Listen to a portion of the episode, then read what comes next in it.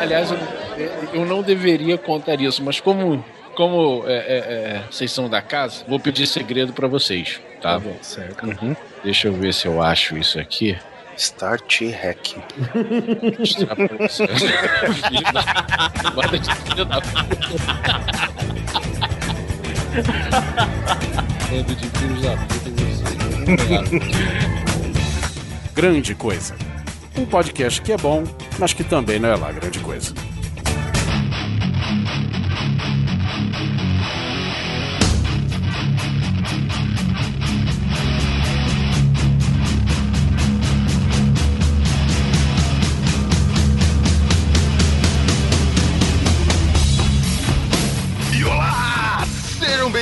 A mais um Grande Coisa. Comigo aqui, neste camarim cheio de camarões semi-albinos com toalhas brancas beges com listras azuis passadas três vezes. No baixo, J. Simão Neto. Yeah!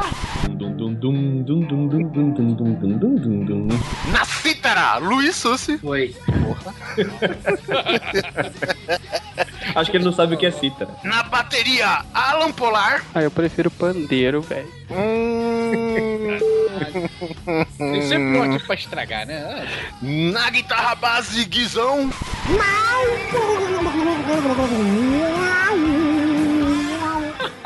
Nossa, você tem pedaleira? Eu tenho. Enquanto eu solo, o Ok Tok canta. Canta sim grande coisa. Um podcast que é bom, mas que também não é lá grande coisa. Aê!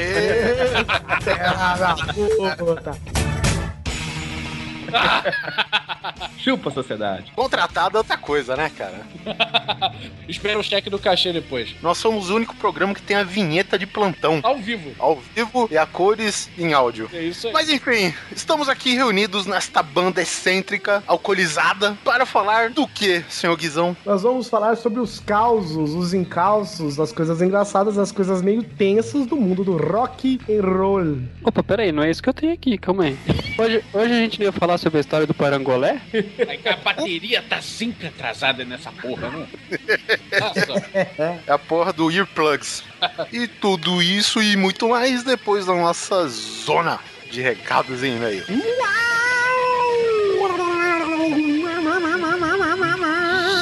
Isso.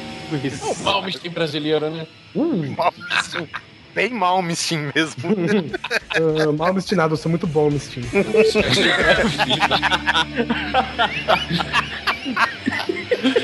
uh, vamos lá, gente.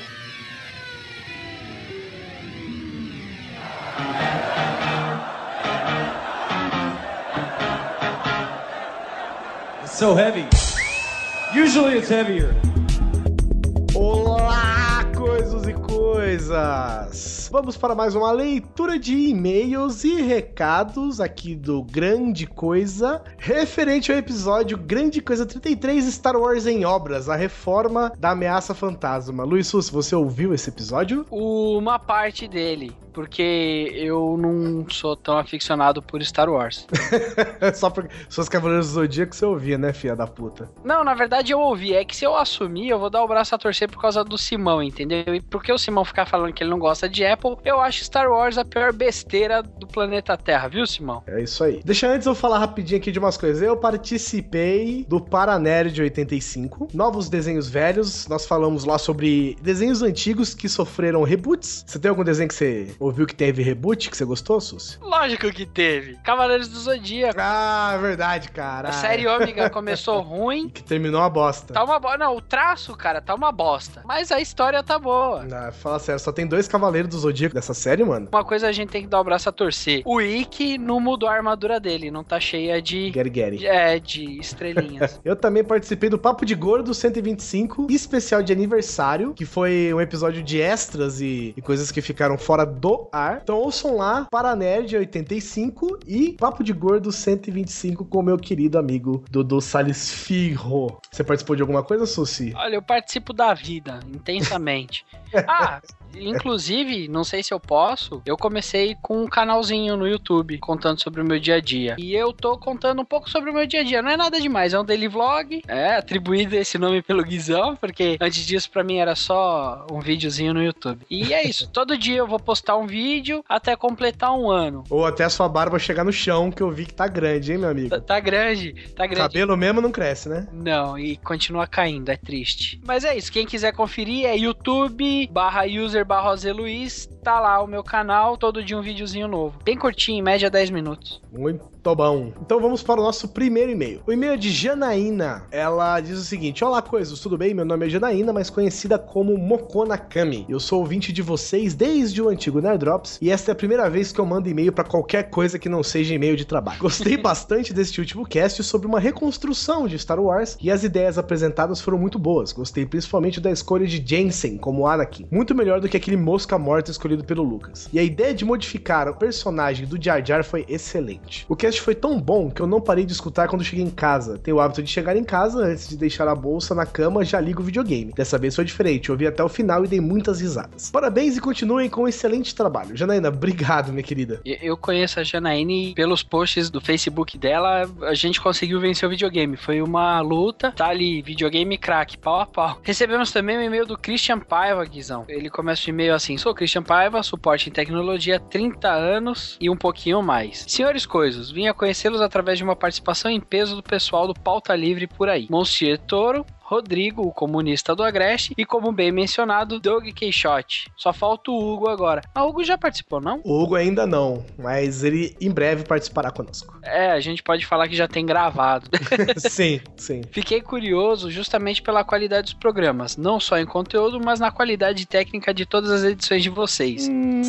É, o ca- os Isso caras foi ao vivo, hein? é, os caras estão de parabéns. Ouvi dizer que vocês vieram de um podcast mais antigo, o que aí pra mim justifica qualidade técnica da coisa toda. Olha, eu vou falar uma coisa sobre a questão da nossa qualidade e tal. É, a gente faz o melhor que a gente consegue, Christian. É claro que é, a gente depende muito de conexão de Skype, a gente depende muito de conexão de internet, a gente depende muito até de equipamento, às vezes dá uns problemas e tal. Mas a gente sempre tenta fazer o melhor que a gente consegue. E obrigado por você ter gostado. É, e a gente sempre tenta melhorar, né? Às vezes a gente consegue, às vezes não. Por exemplo, a gente fez o episódio sobre Rei Harryhausen, por exemplo. O episódio sobre o Rei Harryhausen, o Oliver tava aqui em casa, presente aqui em casa. Mas eu não tinha, na época, um microfone que, que desse pra usar mesmo, assim, eu, ele e tal, esses microfones normais, né? Esses microfones omnidirecionais, esses comum de cantor. Então o que, que a gente fez? Nós conectamos os dois num adaptador, a gente ou ficou se ouvindo, a saída de fone foi dividida em dois, a gente se ouviu pelo fone do iPhone e falamos pelo notebook do Oliver. Sanduíche ishi, hein? Não, não teve retorno, mas claro que, né, você quer comparar um microfone, um live chat e tal, com um microfone de captação de notebook. A captação é muito boa, mas mesmo assim, né, tem as suas dificuldades. Em compensação, a gente fez a mesma coisa no episódio sobre Vamos Morrer no Cinema, e olha só, Suzy, como é que foi. A gente ouviu pelo mesmo jeito, tá? A gente dividiu os cabos do iPhone, ouviu cada um por um e tal, e a gente pegou um live chat, cara, e colocou num suporte no meio da mesa, Tá. com, a- com o microfone pra cima, e a gente falava pelo live chat, entendeu? Ah, bom, é uma ideia. E também é aquilo, né? O, o governo brasileiro ele investe milhões no pré-sal e na gente. Então isso daí justifica um pouco a qualidade também.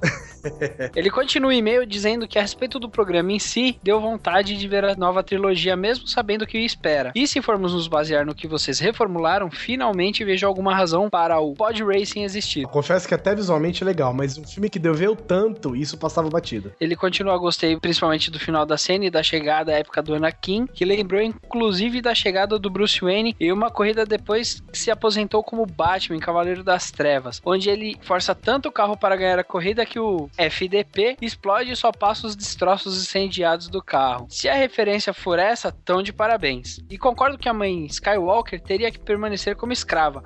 Acho que dramaticamente faz mais efeito para Anakin voltar e tocar o terror, em seja lá o que vocês vão aprontar na reforma do episódio 2. Parabéns pela sacada do Qui-Gon Jinn, que era o Liam Neeson, que cortou o Ian McGregor, que foi o Obi-Wan Kenobi, que acabou virando o Neeson Kenobisado, que o Liam tomou do McGregor, ou alguma grande coisa. Ah, grande coisa. Ele misturou um bagulho louco aqui. É, pra mim foi uma trava-língua forte. Vou começar a fazer a maratona e nos voltamos a falar. Fui. Valeu, Christian. Obrigado. Ouve aí e, comenta, vê o que, que você acha dos outros episódios. Sim, sim. O próximo e-mail é do Raul Lemos Jr., ele é técnico em TI, TIE Fighter, e põe obra nesse bagulho. Apesar do assunto ser super explorado pelas redes sociais, vlogs e podcasts, adorei esse approach que vocês deram. Afinal, alguém tinha que sujar as mãos. Mas vamos às considerações sobre essa blindeza de franquia. Eu ia falar bosta, mas ele disse lindeza de franquia. Foda-se essa franquia e vamos à edição definitiva ou canônica, como bem disseram. Antes de mais nada, eu voto no escudo de orelhas. Eu voto no escudo de orelhas também e no exército de cachorros. E o Michael Cera como Anakin. Essas foram as melhores porque é pra fuder, façamos isso com classe. Portanto, estão de parabéns só por considerar tais possibilidades. Agora uma coisa, não sei bem como vocês gravaram o programa de vocês, mas imagino que marcam algum horário e dia e fazem de uma vez. Partindo dessa teoria, que vergonha para o George Lucas e companhia que martelaram décadas em cima disso e no final das contas ficou do jeito que está.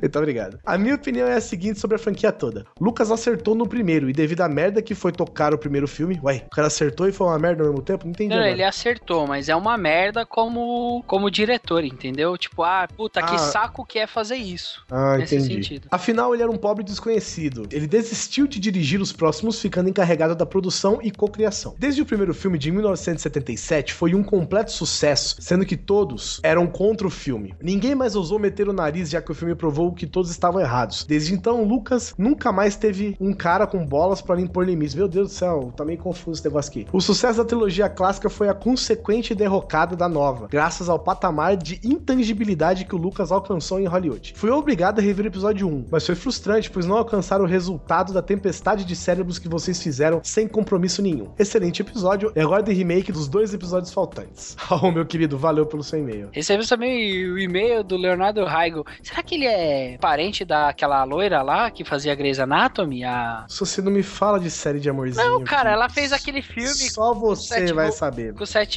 com o Seth Cohen lá, ligeiramente grávido. É, sei lá, mano. Vai, lê logo. Há muito tempo estava esperando isso. A Podosfera estava em dívida com essa nova trilogia. Afinal, descer o cacete é fácil. Ser construtivo é outros 500. Ou outra grande coisa. Nem nas minhas mais altas expectativas conseguia visualizar algo último, como o Jar Jar. Mas o que vocês fizeram? Passaram a borracha na personalidade dele e começaram do zero. E ainda nos fizeram gostar do personagem e torná-lo útil para um propósito maior no final. Gostei demais da junção dos personagens. Por mais que apagaram o Qui-Gon, a essência dele ficou no Obi-Wan, sem descaracterizar o mesmo. O que, aliás, acho que vocês não mencionaram também. Mas acabaram aparentemente sem querer corrigindo as idades de todos os personagens que não batiam da saga nova para a clássica. Na verdade, eu não imaginava refazer o episódio 1, aproveitando muita coisa. Mas depois que o Ananão, caminhante do céu, foi eliminado da equação por um cara mais a caráter e mais próximo da idade adulta, acho que tudo fica legal mesmo. Eu sou um dos que achava a corrida de pods uma inutilidade, apesar de ser visualmente legal. Mas depois que vocês usaram para que ela seja parte da construção dos personagens, como Obi Nissan Kenobi, Nissan, né? Obi Nissan Kenobi, É, Obi Nissan Kenobi. sentindo a força em Ana... Puta, cara, eu sou péssimo nesses nomes. Em, em, em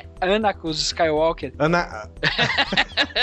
Ai, meu Deus do céu. O, Lucas podia mudar os nomes dos, dos personagens um pouquinho, só a Não, Skywalker. mas é que é, é que é o, é que é Jason, é que é o Jason Eccles do do Super Supernatural. Aí os caras juntaram ele como Anakus É Wa- Skywalker. E o mesmo flertando com o lado negro foi sensacional. Sensacional aí em negrito, grande. Sendo que ainda melhoraram o visual da coisa toda com um final épico na linha de chegada. Hashtag curti. Não imaginava dizer isso em um cast sobre SW. Star Wars, Não, eu sei, mas pô, eu tô lendo o e-mail do cara. Mas foi bem original. Além do episódio 1 e 2 da saga, seguiu o pedido para darem um jeitinho em Matrix Revolution e Reloaded. Please. Abraços, coisas. Cara, Matrix tá aí, né? É difícil, mas. Tá, não, não sei não. Vamos ver, de repente a gente consegue. A gente pretende fazer uma, um quadro, talvez pode se chamar assim, uma saga, não sei como, de reformando Hollywood, né? A gente começou com esse pra, pra ver como é que é e episódio 1, pra mim tava um pouco menos aparente na cabeça, mas o Oliver é fanzaço, o, o Simão é fanzaço. Então, nada mais justo do que começar com esse que desagradou tanta gente e que, inclusive, a gente tinha como melhorar, né? Um filme que a gente podia encaixar na franquia também é O Ataque à Casa Branca, agora. encaixar ele na franquia Die Hard. Não, Porque vamos... ele fica- Vamos ver, Ele vamos fica ver. descalço, usa a camisetinha regata branca, tá quase ali. Sério? Se eu não me engano, ele fica descalço no final e ele usa a regatinha Ah, branca, cara. Tá de brinco. Sério. Filha da puta. Bom, vamos ver. Vamos ver o que a gente pode fazer com ele, talvez. Último e-mail do Vitor Caparica. Sabe quem que é o Vitor Caparica? Quem? É o nosso ouvinte. Fala aí, coisas. Aqui é Vitor Caparica, 32 anos, professor e pesquisador, Araraquara, São Paulo. O Vitor é, Susi, ele é cego e ele faz e edita um podcast, meu irmão. Cara, sem palavras pra você. Você achando que você tinha qualidades. Eu enxergando no edito?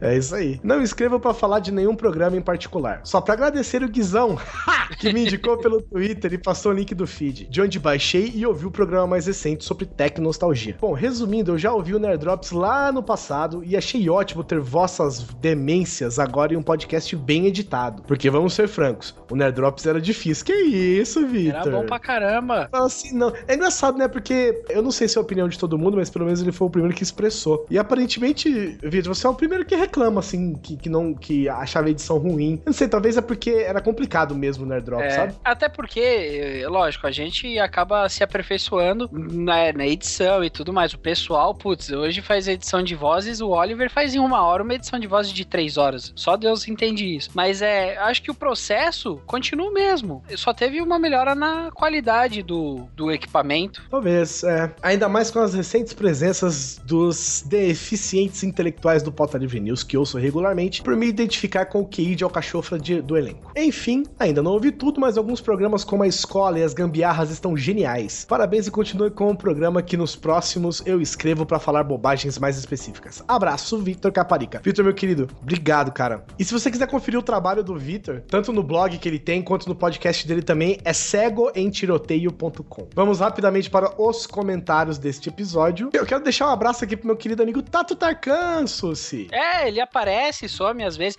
Ele tá sempre presente, mas às vezes ele some. Que bom, e nesse episódio ele se manifestou nos nossos comentários. Fantástico episódio, curti tanto que vamos até mandar um e-mail pra Disney. Foda-se o que o Luca fez, quero um filme assim. Um abraço também pro Diego Malca, que ele escreveu o seguinte: muito bom, me emocionei com o final. Sugestões para a próxima saga: Mad Max, Exterminador do Futuro, Matrix, De Volta para o Futuro e Transformers. Caralho, velho. Pessoal viu o problema em vários. A galera tá brava, né? Um abraço pro Haddock Lobo, que tá sempre presente, hein? Um abraço pro Israel César e pro Diângelo Carvalho. Um abraço pro Skazinski também, que não falta nunca. O Skazinski ele escreve assim, ó, ok, não, não esperava esse tema. Definitivamente, vocês podiam fazer uma série de podcasts de reformulação de filmes. O filho da puta comenta, sem nem antes ouvir É. o bagulho. Com, com, certeza. Aí eu até respondi pra ele, ouve primeiro, inferno. É só pra não pôr o first, né? Mas muito bom, Skazinski, obrigado, cara. É sempre bom saber que pode contar pelo menos com o seu comentário na nossa página. Um abraço pro nosso querido Luiz Butches. Pro Anderson Cardoso. O Anderson Cardoso, cara, impressionante. Ele não gostou do episódio, cara. Ah, sei lá, vai que o cara não gosta também de Star Wars. É verdade, é porque ele não é fã da, da, da, da saga Star Wars, tipo você. Mas eu achei engraçado, assim, porque ele, ele é sempre tão efusivo com os nossos temas e tal. ele a gente dá sorte de agradar ele sempre. E esse que muita gente gostou, ele já não gostou tanto, né? Você vê que legal essa. Sim. Ah, eu, eu me divirto com esse Ô. Anderson, mas esse podcast e mais 20 conto, você compra um Big Mac, velho. Pelo menos alguma coisa boa você tira. É verdade. Ah, um abraço também para o. Danilo do Disco, né, que falou que... É isso, o pessoal não pode reclamar se o podcast for nhé. Tá implícito no nome, né? Grande O coisa. nome chama Grande Coisa, um podcast que não é lá. Sim, sim. Que massa você pode dizer. Um abraço também para o Voltor Jar Jar, que ele, sério mesmo, achei que ia ser só mais uma penca de podcast de Star Wars e mais uma vez o CG cala minha boca. Reouvindo pela terceira vez. Já tá naquela imersão, né? Desliga tudo, bota o fone de ouvido no talo, apaga a luz e fica na cama, né? que maneiro. Um abraço pra Juliana Correia, que é mais uma ouvinte do público feminino, né? Que até agora eu acho que a gente tem três.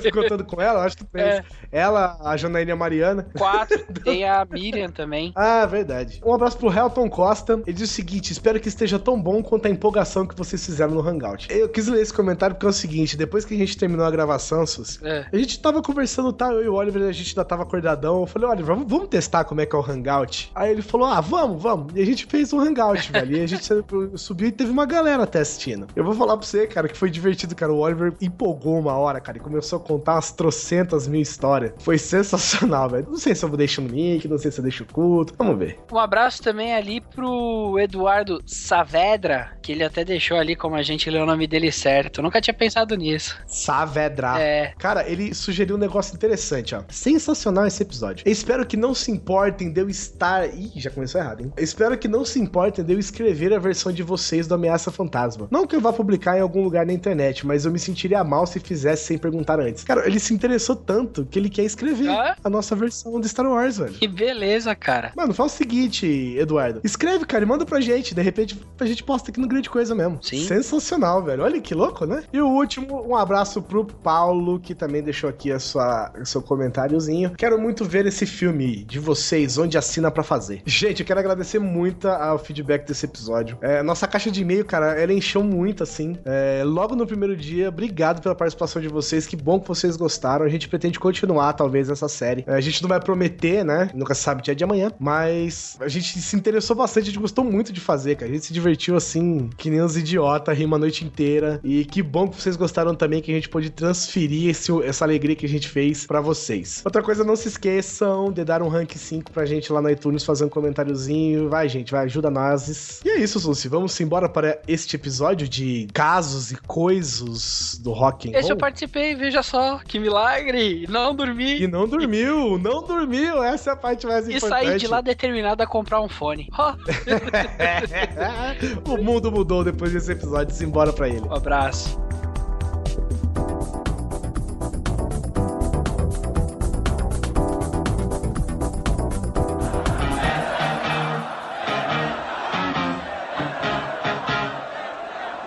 So heavy.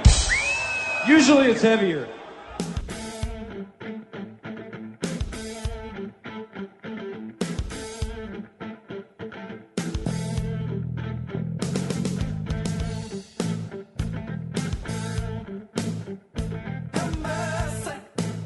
Bom, senhoras e senhoras, tem alguma senhora aqui não, né? A única foi sair pra comer. Depende, do, depende do, do- da opção de cada um, enfim. É um país livre. Depende do referencial, né? Exatamente. Depende da bússola, né? Norte, sul. é a escolha de cada um. Estamos aqui, cara, pra falar os casos mais escrotos, mais estranhos, ou algumas peculiaridades das umas bandas as mais famosas e as não tão famosas. Nós já falamos isso no começo. Mas eu- o pessoal tá meio esquecido porque acabou de passar a leitura de e-mails. Então a Guizão, o Oliver não lembrava nem que passava avião perto da casa dele, velho. Olha, Então começamos a falar aqui de uma das mais tradicionais bandas aqui do, sei lá, se é blues rock, soul fun rock, seja lá o que Eu for, me identifico muito com ela. pelo fato de Barbas. barbas, exatamente. Vamos, vamos pegar pelas barbas, né, cara? O ZZ Top, que é uma das bandas, sei lá, que tá aí, acho que desde antes ainda dos anos 70. não, ela é a primeira banda, o primeiro disco deles é de 75, 76, algo do tipo. Sim, mas acho que eles são a formação é começa desde 69, né? Ah, bom, aí se você começar a pegar a primeira formação do ZZ Top, pega o De Volta pro Futuro, eles estão desde 1800 e caralhada na inauguração do relógio da cidade. É verdade. É verdade, cara. Mas assim, tirando que é uma banda muito boa, cara, já tem um, um fato aí, cara, que eu acho muito estranho. Hum. Compostos pelo, pelos guitarristas, né? Dusty Hill, Billy Gibbons e o baterista Frank Baird. O estranho fato, cara, de que o único cara que não tem uma barba nem sequer longa, nem sequer comprida, nem ala, ele tem absolutamente nada de barba, se chama Frank Baird. Ou seja, o cara tem uma barba, né? No nome, Frank Barba. Ele pode não ter barba, mas ele tem uma cara de ator pornô dos anos 70 que é foda, cara. Ele tem uma bigoda, meu irmão do céu. Ele tem uma bigode, velho. uns, uma cabeleira, cara. Que, que pariu. Seria a mesma coisa que chamar aqui, tipo, Oliver Cabeleira e Alan Queixo, né, velho? Aí. Pisamo fino, Neto alto. O grande. neto poste. É bem, bem, bem por aí. Neto NBA. Uma coisa que eu sempre gosto de falar do ZZ Top é, é a transformação que os caras passaram dos anos 70 pro 80. Repara, cara, o, o som deles dos primeiros discos, assim, blusão, southern rock, sabe? Os caras trouxeram é, é, é, o estilo, junto com o Lino de Skinner, praticamente, eles tiraram o estilão do southern rock daquela região árida dos Estados Unidos, né? Mostrou um pouco pra gente. Almond Chegou- Brothers, toda aquela galera. Brothers, exatamente. Cara, chegou nos anos 80, os filha da puta viraram Las Vegas foda. Foda, né, cara?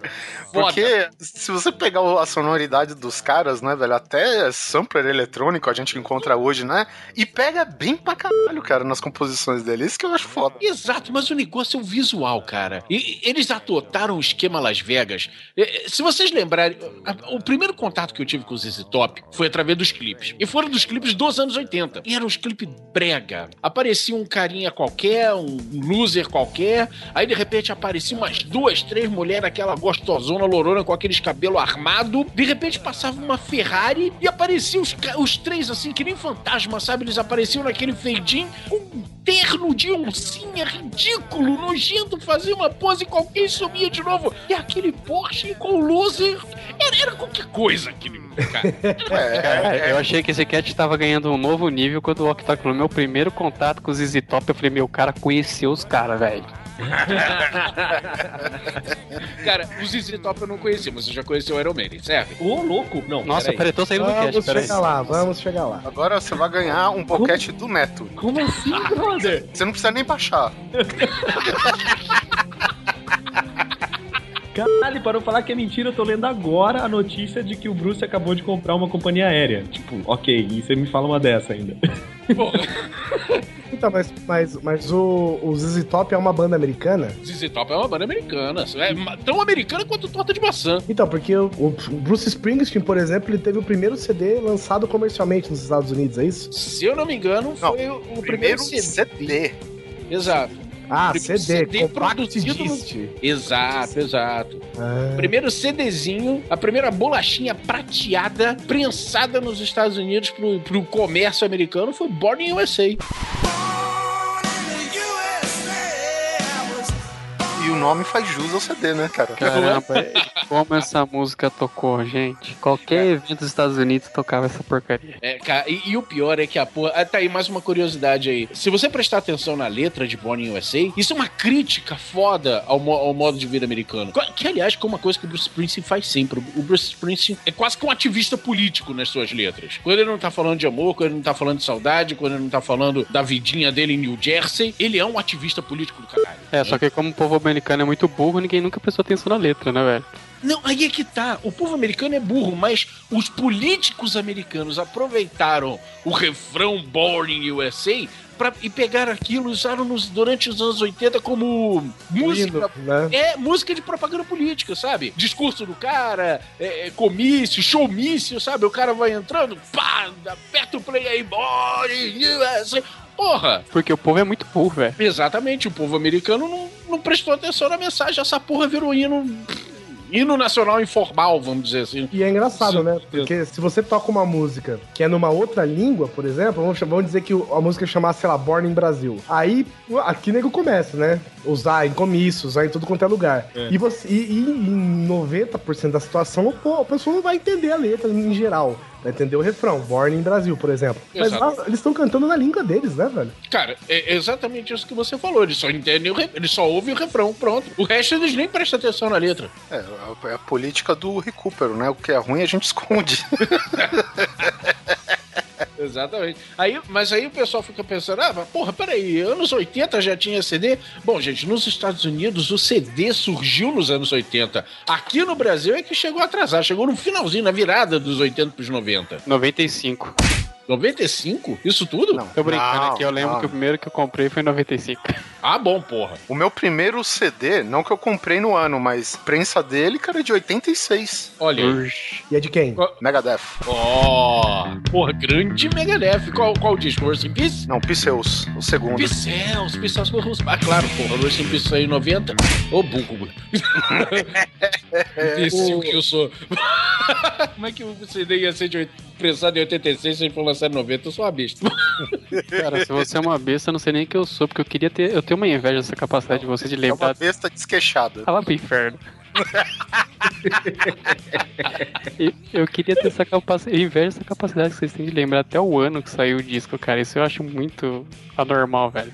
Mas é, o fato gosta, é que o, esse que o Ok lembrou aí de 90, o Rest in Peace, ganhou caralhada de prêmio, né? Então, é, pra quem é da, da área aí, principalmente que nem Ok é fácil de lembrar mesmo. É, tem certos discos assim que bate assim, o nome e a gente já vem a ficha técnica dele toda na cabeça, porque são grandes marcos. né? Cara, Dos- impressionante. Eu, eu bato palma.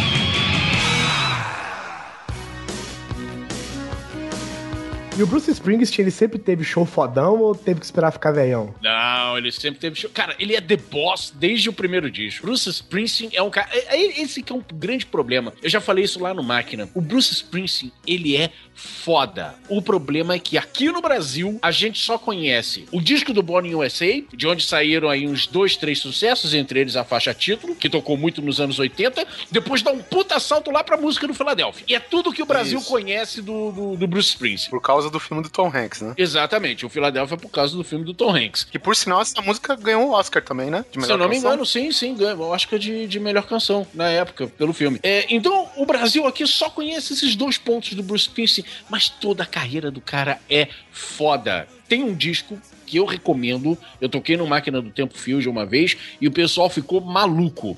É um disco do. É um disco ao vivo do Bruce Springsteen, todo acústico, tocado na Irlanda. Deixa eu, Live in Dublin. O nome do disco é Live in Dublin. Achei que ele ia falar Cara. Born in Dublin, aí você é foda. Cara, é fantástico. Eu recomendo isso aí. Se você não, se você ouvir esse disco e não se apaixonar por Bruce Springsteen com esse disco, cara, desculpa, você não tem coração. Ô, ok, Toque, mas eu acho que não precisa de tudo isso não, cara, porque eu tava esperando no Rock in Rio outras bandas que são minhas favoritas, e pra mim o melhor show do Rock in Rio foi dele, cara. Ó, não, todo mundo fala isso. Todo mundo que viu o show do Bruce Springsteen na televisão ou ao vivo saiu falando isso. Show do Sendo Bruce fã Springsteen- ou não? Sendo fã ou não? Não, teve gente que conheceu o Bruce Springsteen naquele show e saiu de lá dizendo: puta que pariu, eu tenho que ouvir o disco desse cara. Porque se não foi o melhor show do Rock in Rio, foi um dos melhores fácil. É, eu falei de show porque a gente tem alguns casos de show aqui também, né? Antes de você falar, cara, porque o Neto falou uma parada também, antes da gente ir pro, pros outros, cara, que eu não entendo essa, essa tara que o fã do Iron Maiden tem com o fato que o Bruce Dixon é Tem um piloto de avião. Ah, né? cara. É, não, parece, parece que, tipo, se tivesse um dia carta de super trunfo de banda de heavy metal, tá aqui, ó.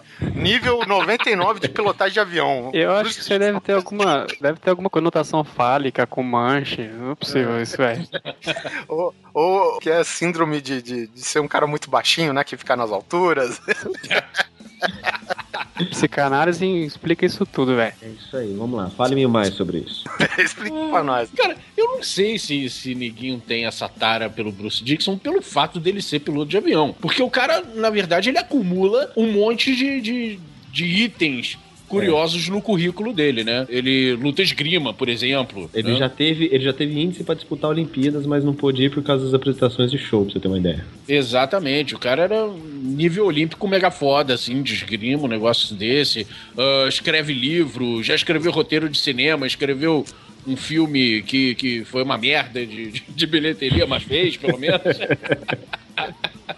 Afinal, não se pode acertar em tudo, né? pois é. exatamente. Ele já tem o, o, o fato mais bem sucedido da vida dele, que ele é um vocalista que não é o primeiro da banda e se tornou da formação clássica, né? Então, Verdade. Mas aí é que tá. Tem alguns vocalistas que, na verdade, a gente pensa que é, é, a gente tá acostumado com os caras da formação clássica, mas que também foram os segundos. Por exemplo, Joe Belladonna no Anthrax. sim, o Neil Turbin foi o primeiro, é. Neil. Turbin foi o primeiro. Aquele Pato Donald é, é, estrangulado só, só gravou um disco e o EP e foi embora. Sim, Né? sim, É. verdade. Outro cara que também entrou no segundo disco, Ian Gillan no Deep Purple. É, Eu acho que é difícil de imaginar até com outro, né? Assim, Uhum. a, a Porra, formação mais clássica da banda, né? cara? É o match 3, é o match, match 2, match 3, parece. eu não- é, Neguinho apelidou as formações do, do Deep Purple de match, né? Se eu Tipo não me engano, é o um- carro do Speed Tipo o Racer? carro do Speed Racer, Ah, exatamente, crer. né? E se eu não me engano, a Tipo, formação a velocidade, clássica né, é a no Match caso. 3, exatamente, exatamente. Teve uma outra mudança aí, que eu não me lembro agora quem, que além dessa mudança do, do vocalista anterior pro Gillan, até formar aquela, aquele quinteto clássico que a gente conhece. Mas só pra completar uma coisa, só, só pra não fugir muito, ele também é historiador e diretor de marketing. É, tanto que as letras do Power Slave foi ele que escreveu. Uhum, então, assim, é, e- e- ele, se eu não me engano, ele é egiptólogo, inclusive. Ele é especialista em Egito. Ele Não, curte- aí é que tá. É, que- é- é por isso que eu não falei antes. Eu sabia que o Bruce Dixon tinha um diploma, não me lembrava de quê. esse Ele é e historiador, mas quem é egiptólogo, que na verdade é arqueólogo com especiali é, especialização no Egito, é o Alice Cooper. Olha aí, essa eu não sabia. Pois é, bizarro, né? Aí se a gente for Inclusive viveu em boa parte do período do egípcio, né? Do Império e tal. Tu acha que ele tá aí vivo, mumificado desse jeito por causa de quê? Certeza que ele é uma das imagens de Horus nas paredes lá, né, velho? A primeira imagem que você vê com uma enrolada, uma cobra enrolada nele, você pode crer que é o Cooper. Então, e outra coisa que o Ok Tok mencionou, por exemplo, o Joey Belladonna do Anthrax, que foi o segundo e acabou virando da formação clássica, mas o Bush que substituiu o Belladonna, cara, por quase 20 anos aí de banda, também ficou foda também, não é? Outra formação clássica, né? O pessoal até lamentou. É, é aquela coisa, né? O Bush saiu, se lamentaram, mas não se lamentaram tanto porque o Belladonna voltou, né? Cara, pois é. Eu sou suspeito de dizer porque eu sou uma putinha do John Bush. Eu tá? entendo putinhas porque eu sou o Iron. Pois é, eu, Bem, eu sou Principalmente o Nha no final, né? Putinha. Eu sou, eu admito, eu sou putinha do John Bush desde, o, desde que ele ainda tava no Armored Saint. Eu sempre achei o John Bush uma das maiores vozes do heavy metal aí, ao lado de Bruce Dixon, ao lado de Robbie Halford do Judas Priest, ao lado do Geoff Tate do Queen's Rise. Eu acho que o cara tá ali pau a pau com essa galera toda. E, cara, quando ele entrou no Anthrax foi uma combinação, porra, tão fechadinha, tão bem feita. Cara, eu, eu, eu sinto. Eu gosto muito do Belladonna. Eu gostei muito do último disco, Worship Music. Adorei. Mas, cara, eu sinto falta de John Bush, não adianta. Eu- acho que o Belladonna já teve sua época, sabe? Principalmente com cravos e espinhos, né, velho? Cara, eu tava vendo a piada vir, cara. Juro pra você. Ninguém ia falar nada de Beladona, porra.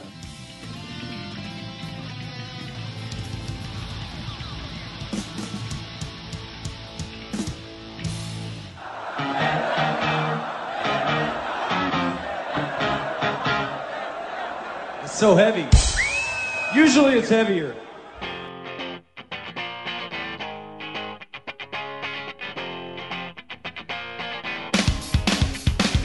Uma parte que eu gosto muito, assim, são os shows, né, cara? Porque é onde as bandas se mostram de verdade, né? Já diz o nome. Exatamente. Puta que pariu. Que nada mais é do que a tradução direta da palavra.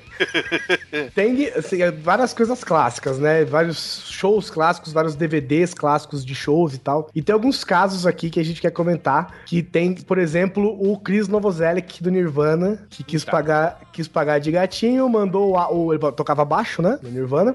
Ele quis banar o baixo pro alto. Exatamente, e tomou uma baixada no meio da fuça no VMA, velho. Que lindo, olha só. VMA de que ano? Tem ideia, tá? Que é 90 e alguma coisa, né? Cara, não vou me lembrar de qual ano exatamente. Eu não me lembro nem de, de que ano o Nirvana começou ou terminou. O grunge pra mim foi um negócio tão, tão é, é, ampassant. Ele não chegou nem ao final da década. Durou o tempo de um tiro, né, cara? Durou o tempo Puta que pariu. Esse, esse VMA, no caso, foi de 1992. Toma aí, Google. Ah, A velocidade do meu cérebro do Guizão é de 15 megas. Você tá sacando o esquema? Eu faço a piada cretina enquanto isso ele tá fazendo a busca, velho. Ah, alguém tem que aí, pesquisar, né? Só. Alguém tem que ter embasamento nessa porra, velho. Gente, vocês estão falando negócio de show, né? Esse em específico foi mais decente porque foi televisionado amplamente, né? O baixo chegando na cara do cidadão e o cidadão caindo no meio do palco. Cara, foi assim? Eu, hilário isso aí eu não conheço. Explodiu a cara dele? Como que foi? É, ele jogou pro alto, ele se empolgou com. Foi fazer né? graça. Foi fazer graça, jogou o baixo pro alto, muito alto até. E, pô, a gente sabe que o baixo ele tem um porte mais pesadão que a guitarra, né, velho? Todo bom anão, né? Cara, o baixo chegou, velho. Mas chegou, tipo, beijando a cara Na dele. velho. testa dele. É, isso é uma. é, faz parte da, vamos dizer, entre aspas, performance do Nirvana, né? Chegava no final do show, assim, nas últimas músicas, os caras quase literalmente descaralhavam, né? Ninguém começava a quebrar tudo. O Dave Grohl começava a jogar bateria pro alto. O Kurt Cobain. No Hollywood Rock mesmo, ele fez, isso. Botou o pau pra fora, mas ah, esfregou na câmera. Porra, quase que a, a- Globo cortou assim nos 45 do segundo tempo. Quase que pega. E aí Zorra, começava a quebrar a guitarra. E o Christian de rapoava. E foi numa dessa que o baixo chegou com tudo. Ah, vou beijar esse cara, mas e agora? E foi uma queda muito escrota, né, velho? Porque a- até caindo o cara é lento, velho, sabe? Tam, tamanhas dorgas, né, cara? Ah, Tu sabe que eles dormiam no, no- no meio do, no meio da estrada, né? Eles dormiam no meio do pântano quando eles faziam show ainda antes de fazer sucesso. Eles não tinham dinheiro pra se hospedar em hotel, não tinha dinheiro pra nada. Pegava saco de dormir e estendia lá. É, é, na verdade, é o histórico de muita banda, né? Esse negócio de dormir na estrada, dormir. Com 150 shows no ano, né, velho? Os caras não têm nem condição de dormir dormir, velho. E é muita droga na cabeça. Eu me lembro, no Nirvana tem um caso legal também que várias bandas se repetem isso. Eles têm que tocar em algum lugar e é com playback. E pra uma banda de rock, você tocar com playback é a mesma coisa que você, né, você bater com a mãe, você bater na cara da mãe no Natal, né, velho? É, é um É, negócio é assim. muita humilhação, cara. É humilhante. É Obrigado. humilhante. Brigar com a mãe por causa de mistura. Aí, cara, eu lembro que eles foram cantar Smells Like Teen Spirit num show. E o Kurt Cobain ele começou a cantar. E a música é hardcore, gritaria, né, velho? Desespero. Aí ele chegou, velho, e só a voz dele não era playback. O resto era tudo playback. Aí ele ficava assim, ó. Ele começava a cantar e ficava. Load upon guns. Bring your friends. Ele destruiu a música, velho. Tá, merda. Típico de Kurt Cobain, né? E é muito doido, porque várias bandas fazem essa zoação, né? Principalmente quando não vai aparecer. Agora, como ele tava com a voz dele tava livre, ele pegou toda essa zoeira, né? Ele ficava lá, tipo, sabe? É, aquela. When the lights out. Is less dangerous. É muito foda, velho. Começou a cantar com 24 RPM, né? Nossa, ele ele zoou, velho. Zoou. E, tava, e, foi, e, e normalmente quando você toca em playback é em programa de TV, né, cara? Ah, agora você falou tudo. Programa de TV pra tocar playback. Coisa linda, aquele momento em que a banda se vê tendo que fazer playback num programinha de auditório com os, pro- com- com os instrumentos desplugados e o baterista olha pra aquela cena em que só tem a caixa e um pratinho safado. Isso. É, E, é e ele de pé, e ele de pé, né? E ele de pé, de pé, só ali com a caixinha e um pratinho safado, com, a cara- com aquela cara de puta que pariu, o que, que eu tô fazendo aqui? E o tecladista sempre usa aquele tecladinho que é amarrado como se fosse uma guitarra, né? Uh, teclado O guitarra, sanfoneiro digital. sanfoneiro high-tech, exatamente. Apesar que dizem que quando o Raimundo estava na alta aí, eles se negaram a tocar no Faustão dessa maneira. Eles levaram toda a tralha deles pra lá e tocaram ao vivo mesmo, né? Foi aí que surgiu a expressão quem sabe faz ao vivo. Foi? Olha aí, que legal. Mentira, eu inventei, Tom. E eu tô caindo na sua, bobo. Mas se você for ver, pensa, pensa um pouco pelo lado da TV. Ai, caralho. Pensa um pouco pelo lado do, do programa, por exemplo. Você imagina se os caras botam o cara pra tocar, aí eles começam a tocar e no meio, sei lá, da música, o cara vira e fala assim: é, quem assiste TV filha da puta, esse programa é uma bosta. Você imagina, você imagina, velho, o desespero que não fica o produtor lá em cima, o cara deve tacar a cadeira no vidro, Não, velho. não precisa imaginar, não precisa imaginar. Tem um caso famoso disso que é o The Doors, né? Quando o The Doors foi tocar no, no show do Ed Sullivan, é, para quem não sabe, Ed Sullivan, o Ed Sullivan Show é conhecido como o programa de auditório de maior sucesso na história da televisão americana. O cara era o Silvio Santos americano dos anos, dos anos 60, dos anos 50 e 60 nos Esse, esse foi aquele famoso programa que, lá, que teve aquele show histórico dos Beatles? Exatamente. Foi o programa que trouxe os Beatles para a televisão americana. Entre, porra, milhares de outras coisas. Vários caras, eh, várias bandas da época dos anos 50, 60, 70 tocaram ali pela primeira vez, né? E Elvis. foi, o- foi o primeiro a ter palavrão ao vivo também, né? Exatamente, também foi o primeiro a ter palavrão ao vivo, foi o primeiro a ter uma menção a drogas ao vivo ali,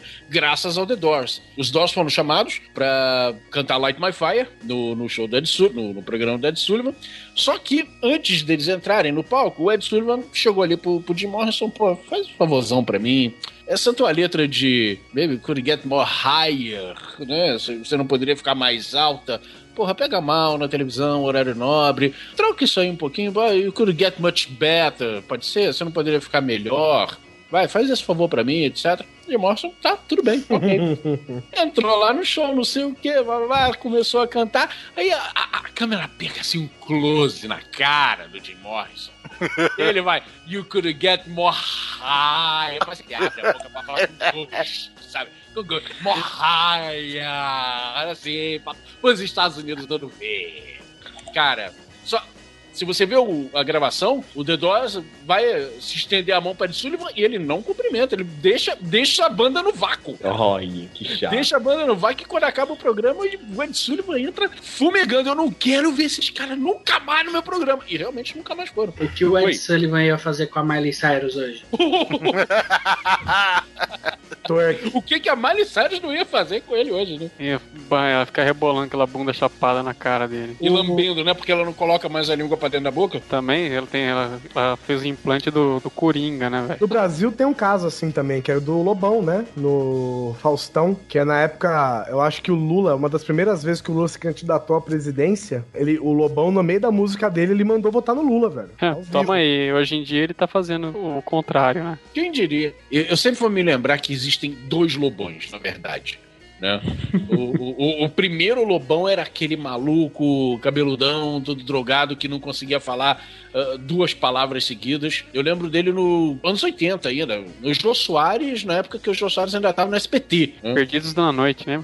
Não, Perdidos na no Faustão. Faustão. João 11 e meia. De 11 e meia, exatamente, 11 e meia, ainda no SBT. Aí o Lobão ainda, recém saído, na época do Vira Bandida, sentou lá. E aí, Lobão, como é que foi lá a, a cadeia? Foi experiência? Oh, assim, é... Assim, né? De jeito, assim, porra, uma merda, né? Uma merda, uma merda. E essa algema aí, essa, essa algema do guarda lá, é, guarda, do... Esqueci o nome dele, porra. Magaeiro, cara. Enfim, ele tava nesse nível. Passa o tempo, sei lá o que que acontece na vida do Lobão, que ele se transforma, não sei o quê. Alguns anos mais tarde ele aparece de novo no jogo, todo hipster, com, com chinelo de couro, camisa social, e falando, falando, falando pra caralho, subindo em cima da cadeira, igual Tom Cruise, não sei o quê. Ele falava pra caralho. Caraca, cara. É, é a droga, né, cara? Maconha, ácido e por aí vai. no começo, é, no- nos anos 80 ele fumava maconha, nos anos 90 ele passou pra cocaína, né? Porque ele ficou elétrico. Mu- muita droga, né? Álcool, droga e a música dele. Já, já falaram de Bruno Marrone ou ainda não? É, não. Ainda não, porque isso é pro outro cast. Ainda na, ainda na parte de shows, né? O, teve também aquele clássico, assim, não é bonito de se ver, mas foi clássico, né? E, e foi icônico na história do rock, que foi o James Hetfield tomando, né, um, um tiro de 12 no meio do show dele. Cara, essa eu não me lembro. No do festival, né? Tinha um É. festival Montreal. em Montreal e no final, num, num- acho que beirando o final do show, tem os- o show pirotécnico todo que sai do chão, né? E ele, Certo. se- e, e ele sem querer, cara, ficou em cima de um dos, dos canhões de fogos de artifício. E, a- e o bagulho foi direto na cara dele, velho.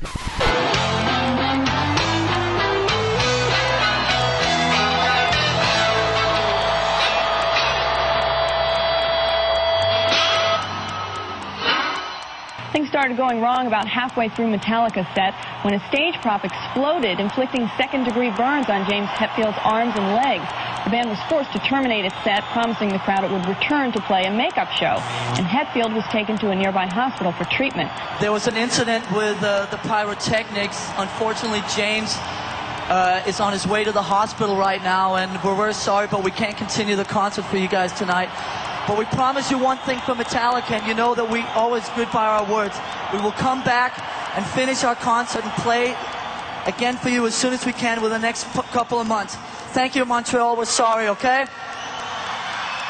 Thanks for being so patient. Thanks a lot.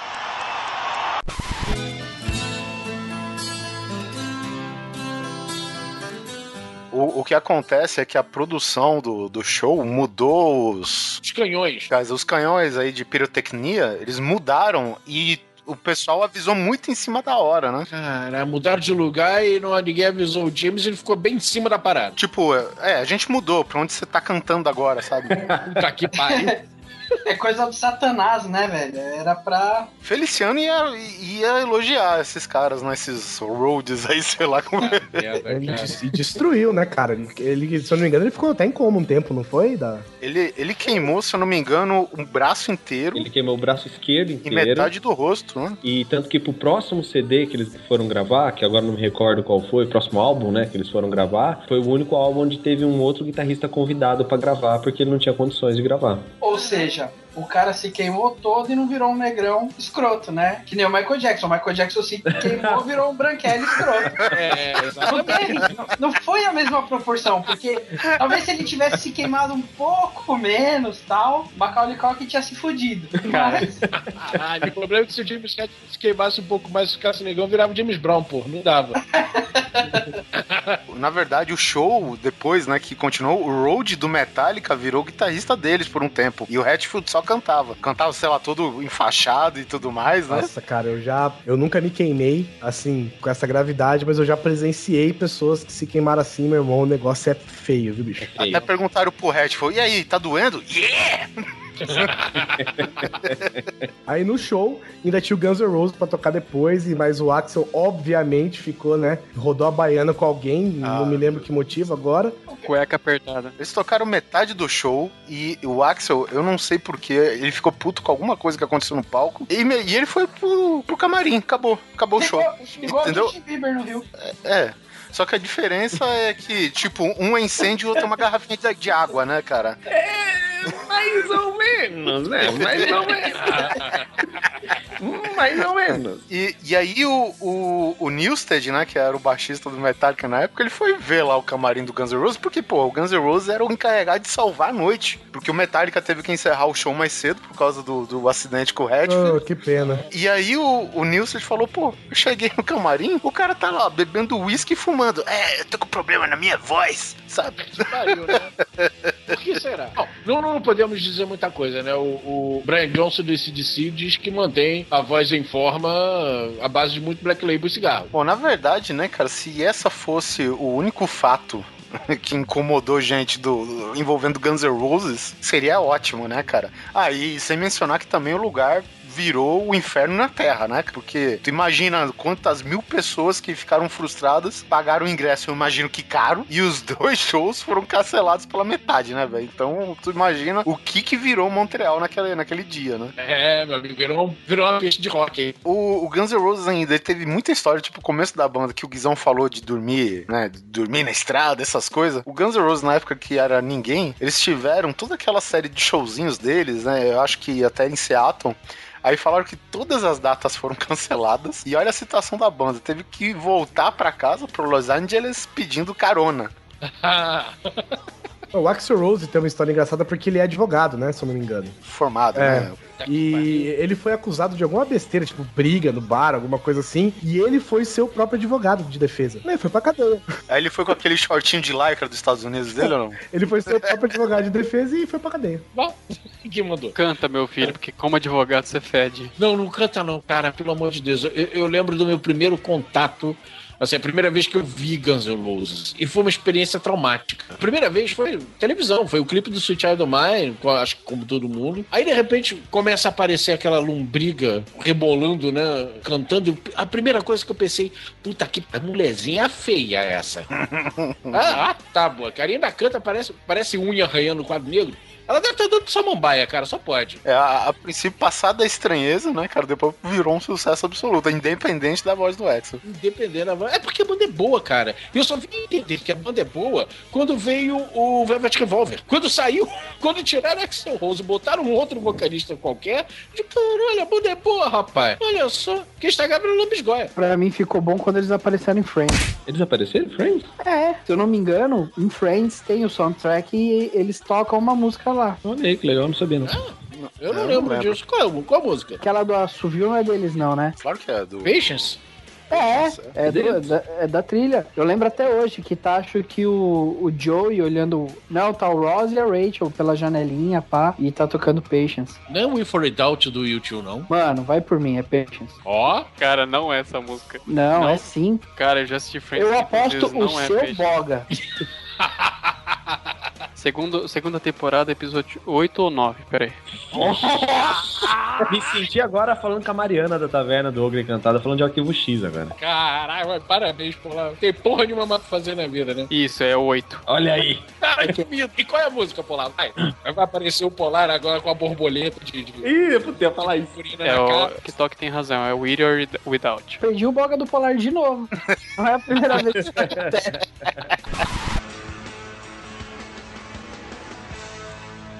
The next one's dedicated to Rachel from Ross. Rachel, he wants you to know he's deeply sorry for what he did, and he hopes you can find it in your heart to forgive him. See the stone set in your eyes. See the thorn twist in your side. I'll wait for you.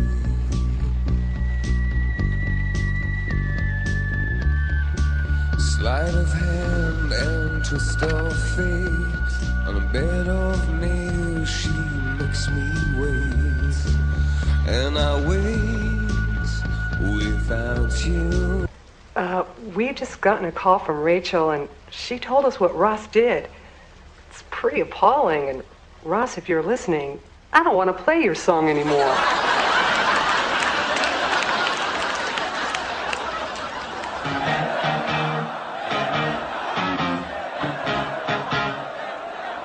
So heavy. Usually it's heavier. E eu me lembro do Anthrax já ter aparecido em duas séries de TV. Como que chama essa da que passava na Bandeirantes aqui, cara? É, o Amor de Família? O Amor de Família, é. Exatamente. Amor de Família, exatamente. Ou Married with Children, se você quiser procurar agora na, na Netflix, tá lá, né? Lançou Christina Applegate a seu estrelato. Ah, lançou Christina Applegate, lançou o Ed O'Neill, lançou a Kate Siegel, lançou essa galera toda, tá todo É, mundo, esqueço, todo mundo lá. Eu esqueço todo mundo, eu só lembro da Christina Applegate, velho. Por que será? Bonitinha, né, cara? Por que será? Kate Siegel hoje no Sons of Anarchy. Exatamente. E o Ed O'Neill no Modern Family. Essa primeira aparição no Amor de Família ainda era na fase do Belladonna, do Joe Belladonna, em que eles ficam presos dentro da casa da família do Ed O'Neill lá. Só o, o Anthrax e os dois malucos, né? Eles comem alguma coisa, fica doidão e começa a tocar, cara. Dentro da casa dos caras. Muito bom. Acho que eles tocam aquela Caught in a Mosh, não é? Alguma coisa assim? Eu Não, eles lembro. tocam alguma coisa do. Eles tocam do Persistence of Time. É, eles tocam Keep in the Family. Mas só, só Ah. toca a introduçãozinha rápida e morreu ali a história. E a segunda aparição deles é numa outra comédia que eu adoro, chamada News Radio. Não sei se alguém já viu. Puta que pariu. Essa é fenomenal, velho. Eu adoro, eu adoro essa série. Eu tenho, eu tenho DVD aqui, inclusive. Não era ela que era com o Fraser, alguma coisa assim? Não, Não. Frasier era Cheers, do- dos anos 80, 70. E também da série Frasier. E também da série Frasier. Mas o personagem Frasier nasceu do Cheers. Mas a gente não tá falando de série agora. O lance do News Radio. Nossa, é... que pancada na cara, hein? Oliver não deixava, velho. Olha, nós não estamos falando de série, mas o News Radio, vai. Então.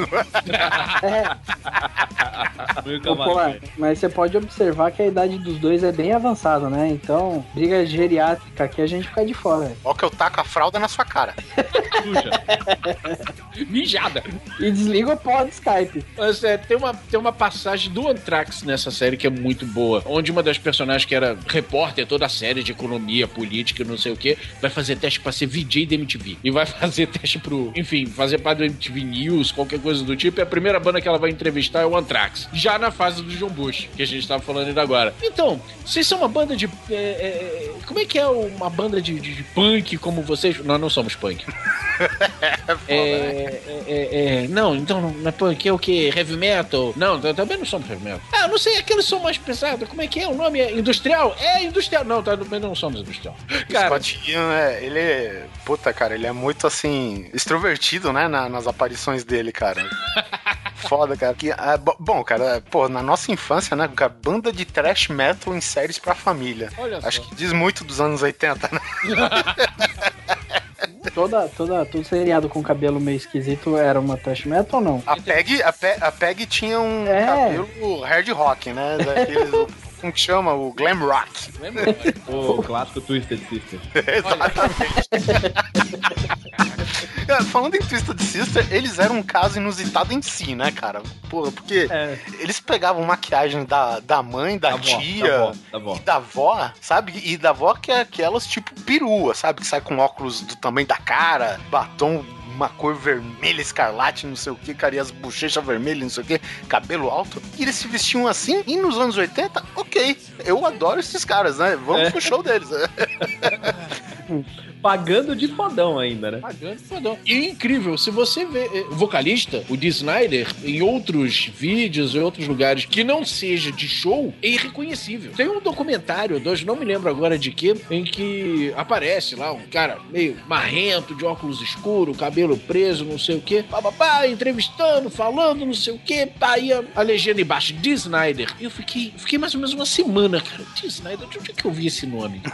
Onde que eu conheço esse Dee Snyder? Caralho, eu não consigo me lembrar de Snyder, de Snyder, de Snyder, de Snyder. Fui procurar no Google de Snyder do Não. Não. Não pode. Não, não é, o- não é o mesmo. Não.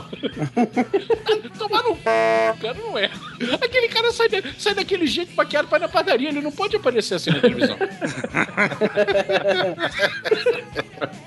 Na teoria, né, ele tem que ir na, na, na padaria com um salto de 20 centímetros, né? Uma calça de oncinha. Exatamente. Um topzinho rosa, cabeleira pra lá no alto. Que também tem que sair fantasiado, porque senão não é ele. E Não pede pão, pede cacetinho, né?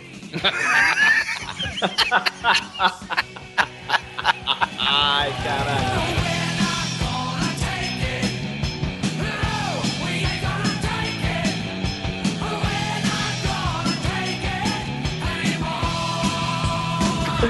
É, por favor, um cacetinho.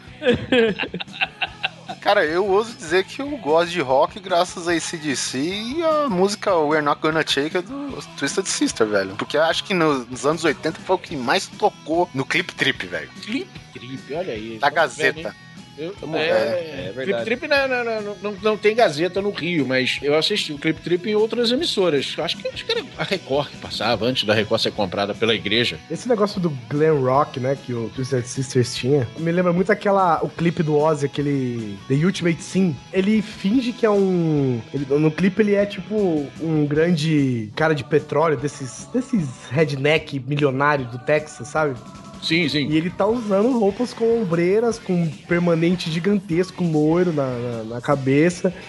E tem a cena do Ultimate Sim, que é. Que eu, que eu chamo a cena Walter Mercado, né? Que ele tá com a cabeleira enorme, um, um manto de oncinha, se eu não me engano, nele, e uma, tipo, uma bola de cristal, assim.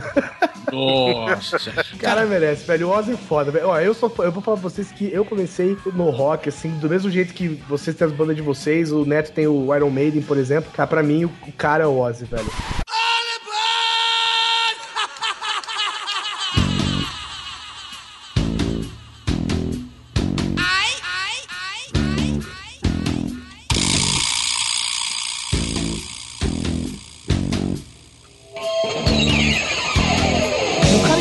Morcego no palco. Sinto muito, mas esse cara tem moral, velho. Merece Eu achava que era de mentirinha. O que, que aconteceu? Da, da história do morcego? É, varado, né? Varado de dorgas. Alguém me. Começaram a atacar de tudo, né? Que é o normal, né? O Vando nego joga calcinha, no Justin Bieber nego joga dildo e tal. É, é normal. Cada um tem o que merece. Cada um tem o que, o que, o que é propício. Vamos, vamos só lembrar, que abrir um parênteses aqui, que em shows anteriores do Ozzy, Neguinho já, to- já atacava, é, já tinha o costume de tacar bichos de borracha, né? Isso. Tipo aqueles frangos de borracha que vem nos Estados Unidos pra comediante, sei lá por que que ninguém acha graça naquilo. Você deve ter visto hoje nos motoboys de São Paulo andar com esse franguinho amarrado. Exatamente, exatamente. Olha isso. Aí o Ozzy aproveitava ah, frango de borracha, né? Ah, ele banqueava, mordia, fazia que nem cachorro quando, quando pega o outro, jogava pra cima, não sei o quê. Aí ele fazia aquele teatro todo, né? Ok, até aí, É. tudo bem. Aí um filho de Cristo resolveu levar um morcego de verdade. morto no show. E jogaram de tudo, né? Se eu não me engano, nesse próprio show, alguém jogou. Ele tava loucaço. E alguém jogou, tipo, um buquê de rosa pra ele. Ele gritou no microfone, tipo, quem foi que jogou um bebê no palco? loucaço, sabe? Já loucaço. Aí o cara jogou um morcego. Ele mordeu a cabeça do morcego, velho. A hora que ele mordeu, ele só sentiu escorrer o sanguinho, o recheinho do morcego. Aí não ele entendeu. disse, "Ah, agora sim pode fazer qualquer coisa no show.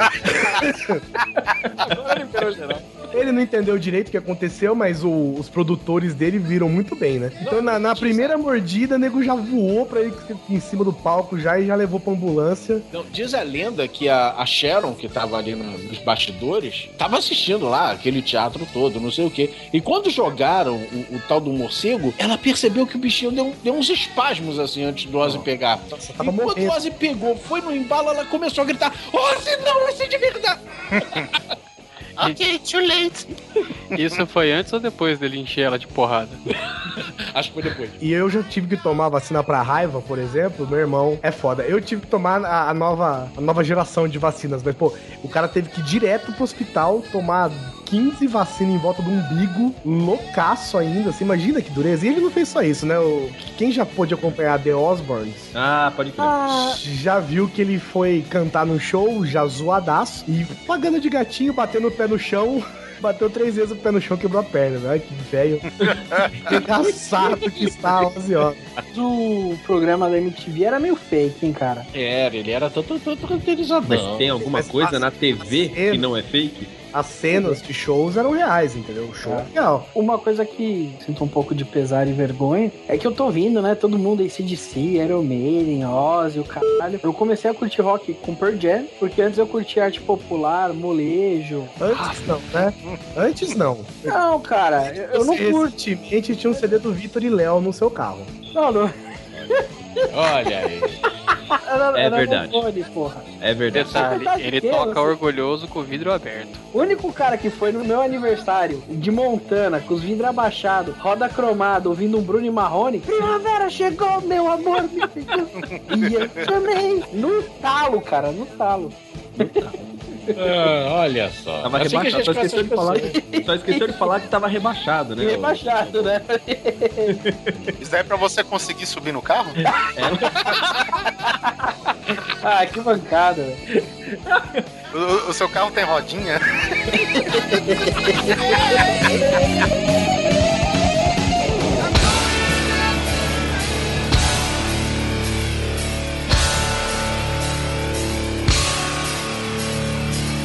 Continuando aqui em outro dessas edições do VMA, porque o VMA, assim, acontecia uma parada estranha por edição, né? O VMA era estranho. Bom, anos 90, né, cara? Anos 90 era o, sei lá, eles pegaram o que não presta do ano 2000 e o que não prestava dos anos 80 e fizeram os anos 90, né? Porra, então eles pegaram quase os anos 80 todo, né, cara? Porque os anos 80 era a década perdida. Só me pergunto eles quem, né, cara pálida? É, a grande pergunta é quem foi o filho da puta que fez isso. O engraçado, cara, que eu tô vendo agora que no VMA é só baixista que surta, né, velho? Porque o. o, o Rage, o Rage Against the Machine tava concorrendo a alguma categoria de melhor vídeo com o Limp Bizkit, que acabou.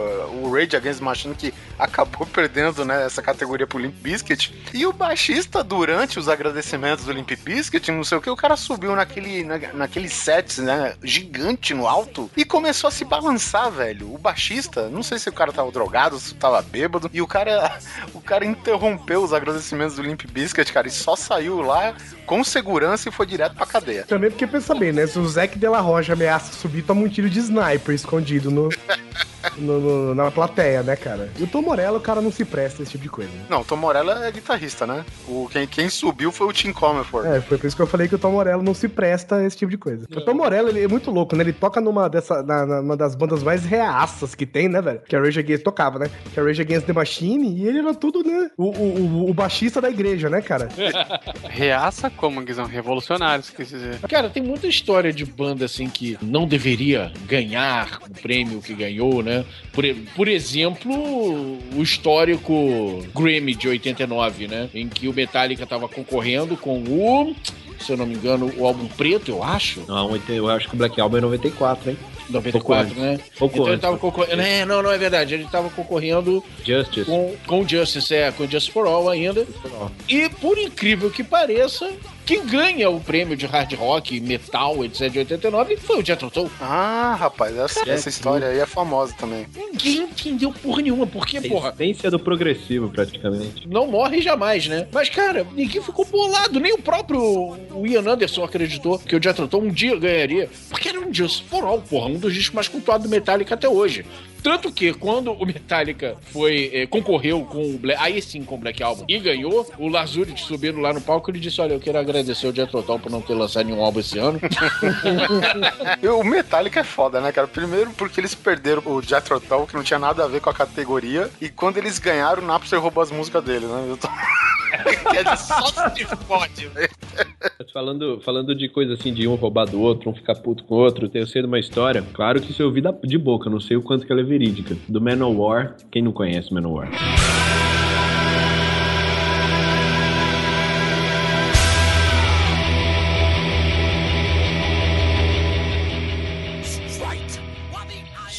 É, a banda que parou nos anos 80. Exato, Kings of Metal, né? Os caras que tocam True Metal. E naquela época o Offspring tava estourando, né? Eles estavam querendo fazer sucesso, sei quê, acho que na época do Smash, se eu não me engano, né? E os caras se esbarraram no, no, no aeroporto e o vocalista do Manowar, ele não, nem pensou, cara. Ele deu um grito tipo Freedom Will Wallace, bicho. Deu um frenesi raposo no cara. Os caras saíram pilhados, quatro do Manowar, saíram pulando aquelas divisórias assim. Eles estavam já na fila pra embarcar. Pegaram os caras do Offspring e desceram tanta porrada nos caras, velho. Mas bateram tanto. Que isso, cara?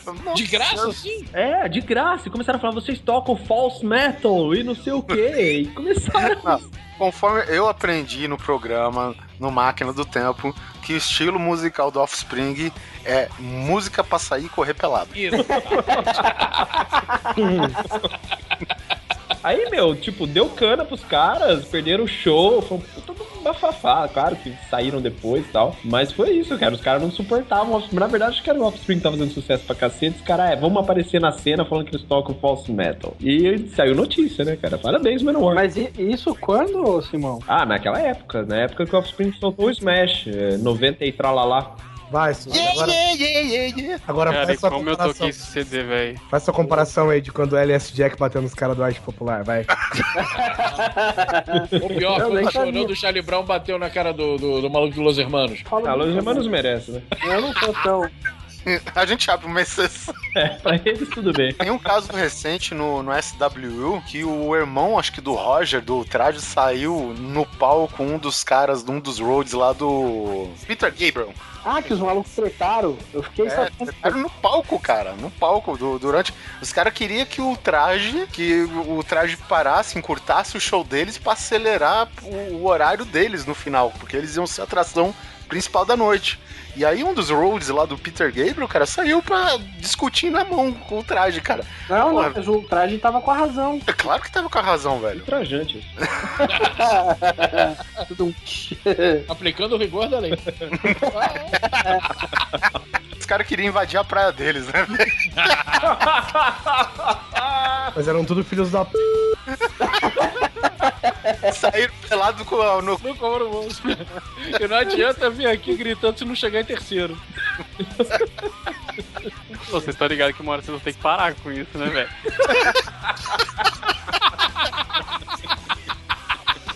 Ai, cara. É nessas horas que eu vejo que eu sou um bosta com relação à música. Eu, não- eu eu- acredito que tudo isso foi nome de música, certo? Sim, porque você é um inútil.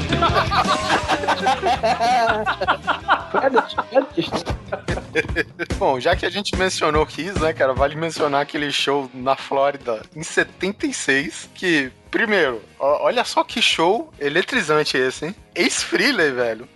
O cara acabou eletrocutado, sei lá, alguma parada mal isolada ou mal aterrada, e na sequência o cabelo do Gene Simons pega fogo, né? cara, era um episódio do Chaves essa bosta, né, velho? Ah, Kiss. Show do Kiss é um evento, né? Show do Kiss é um, é, é uma um episódio à parte de, de qualquer coisa. Qualquer show do Kiss é um episódio à parte, né? Eu fui num show do Kiss, só que eu fui no show do Kiss Cover. Tem aqui no Brasil o Killers. Vocês já ouviram falar? Já, alguém já ouviu falar deles? O Killers é o seguinte: é o Kiss, só que brasileiros. Perfeito, cara. Os caras se parecem, cantam igual, toca igual, se veste igual. Só que eles tocam, tipo, no bar, no bar do Montanha em Limeira, tá ok? Mas tudo bem. Igual. E- É. Mas, é se igual, vestir- é igual. tipo, igual os caras e, e parecer é meio redundante, né? Não, mas sério, cara, tipo, o baixista é grande, parece o Simon, sabe? É, Fisicamente, inclusive, sabe? É muito bom o show dos caras, muito. Pô, fazer uma propaganda, um jabá gratuito aqui, Killers, vale a pena ouvir. E eu tava assistindo o show dos caras, o cover, né, lógico, e tem aquela hora do solo de baixo. Que o cara começa a sangrar pela boca e vomitar sangue no baixo, e cuspir na galera, né? Aquela coisa toda, e não sei o quê. E a galera tava curtindo, "Ah", e o cara se empolgou, não sei o quê. Aí, no meio da empolgação, a gente escuta um grito assim, tipo de ai, mas tudo bem, continuou. Aí foi, foi, terminou a música. O pessoal deu um tempinho, o baixista chegou e falou assim: Aí galera, de boa, eu mordi a língua de verdade mesmo, tá doendo pra caramba. Caralho. E, inclusive, nós temos aqui a receita daquela parada que simula sangue que o Gene Simon sempre sai cuspindo nas suas performances. Como assim simula sangue? Eu tenho. Santa, tá de brincadeira com a minha cara. agora, cara. É, quem, quem, quem faz isso genuinamente é só, é só o, o Ozzy, Guizão. Então. E não é com o sangue dele, é do de morcego. É, então anota aí, Guizão, ó. Seis ovos com casca e tudo. Nossa, velho. Afinal, envia essa merda na boca, não uma casquinha aqui ou lá, o que que é, né? Meio copo de iogurte de morango, um terço de copo de queijo tipo cottage, né? Ou seja, requeijão, quatro doses de corante vermelho. Eu acho que as quatro doses de corante vermelho já faz o efeito, né? Não? É, isso daí é aquela porra de milho lá. Meio copo de xarope antigemina, uma espécie de caro, né? Aquela, aquele tipo mel sintético, sei lá. E três colheres cheias de amido de milho. Que é a receita basicamente do sangue artificial de filme B, né? Sim.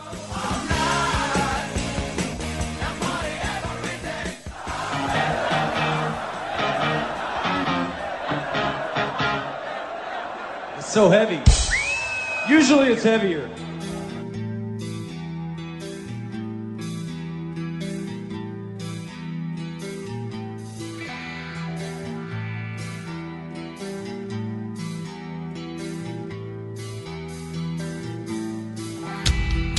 Bom, depois de nossa sessão palmeirinha, Cara, a gente tá falando aqui sobre início, primeiro contato com rock, etc. Susi até deu, deu seu depoimento aí. Triste, né? né?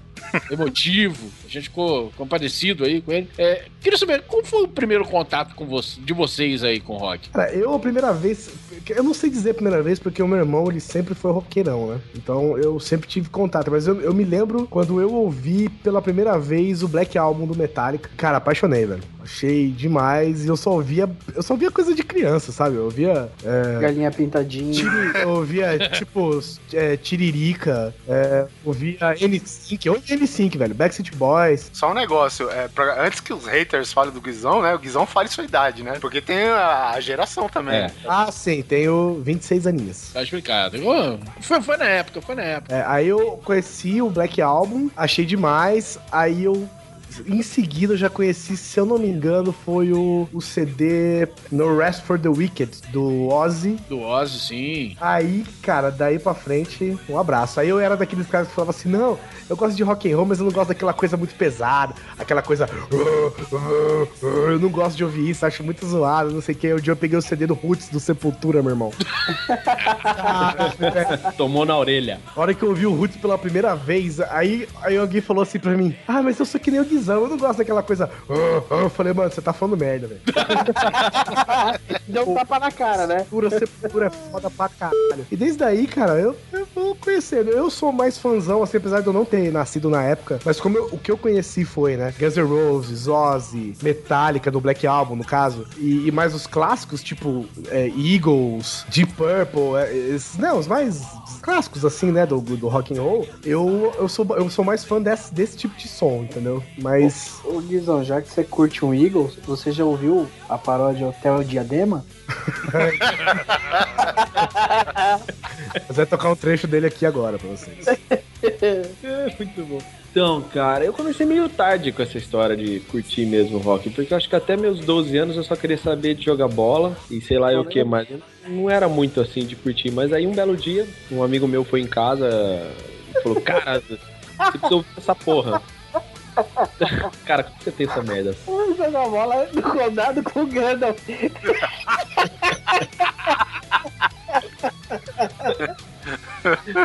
Aí o cara chegou e falou: Meu, você precisa ouvir isso aqui, é lançamento, não sei o que, e ele botou lá o X Factor do Iron. E aí, meu, eu falei: Putz, era isso, é isso que eu gosto. E aí foi Iron Maiden, Iron Maiden, Iron Maiden. O X Factor não era nem com nenhum dos vocalistas clássicos, né?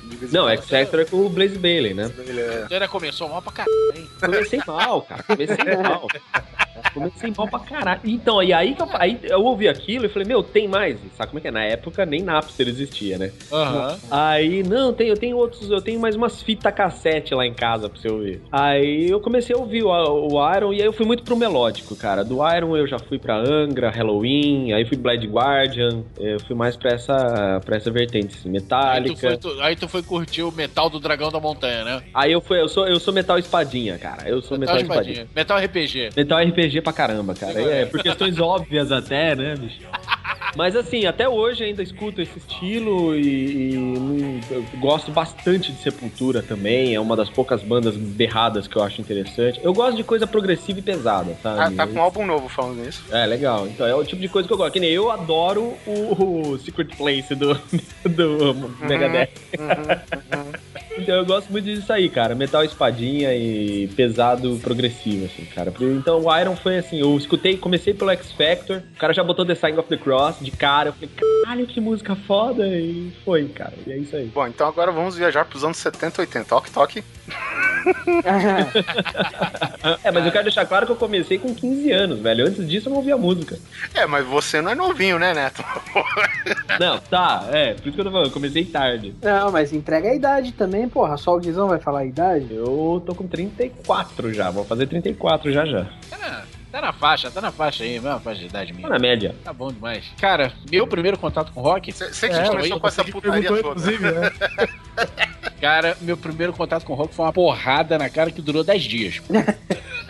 Eu hoje tô com 38. Então, cara, com 9 anos de idade, era janeiro de 1985. Coisa linda. Eu tava lá, molecão, escola, é, férias escolares ainda, né? Pimpão. Todo pimpão. E aí chega o meu primo, meu primeiro, eu tinha um primo mais velho, eu tinha 9, meu primo naquela época devia ter uns 16. Meu primo chega em casa, ó, invade o meu quarto, pega uma mochila, joga na minha cara e diz: enche de roupa e vambora. Pra onde tu vai vir? Vambora, tá bom. Chegou pra minha mãe, tchau, tia, ele vai passar uns tempos lá em casa, beleza. Isso que é primo, velho. Né? Não sei porra nenhuma, cara. Ele me levou. Tinha um. Cara, era um grande terreno na puta que pariu da Barra da Tijuca com muita gente e um palco lá no fundo. E ninguém ficava cantando uma tal da musiquinha. Se a vida começasse agora. Ah, mundo- que foda. Cara, só anos mais tarde é que eu vinha saber que aquilo era que aquilo se chamava Rock in Rio. E você foi com 9 anos. Como que eu entrei lá e passei 10 Tá dias vendo? acampado lá, eu não sei. Maconha.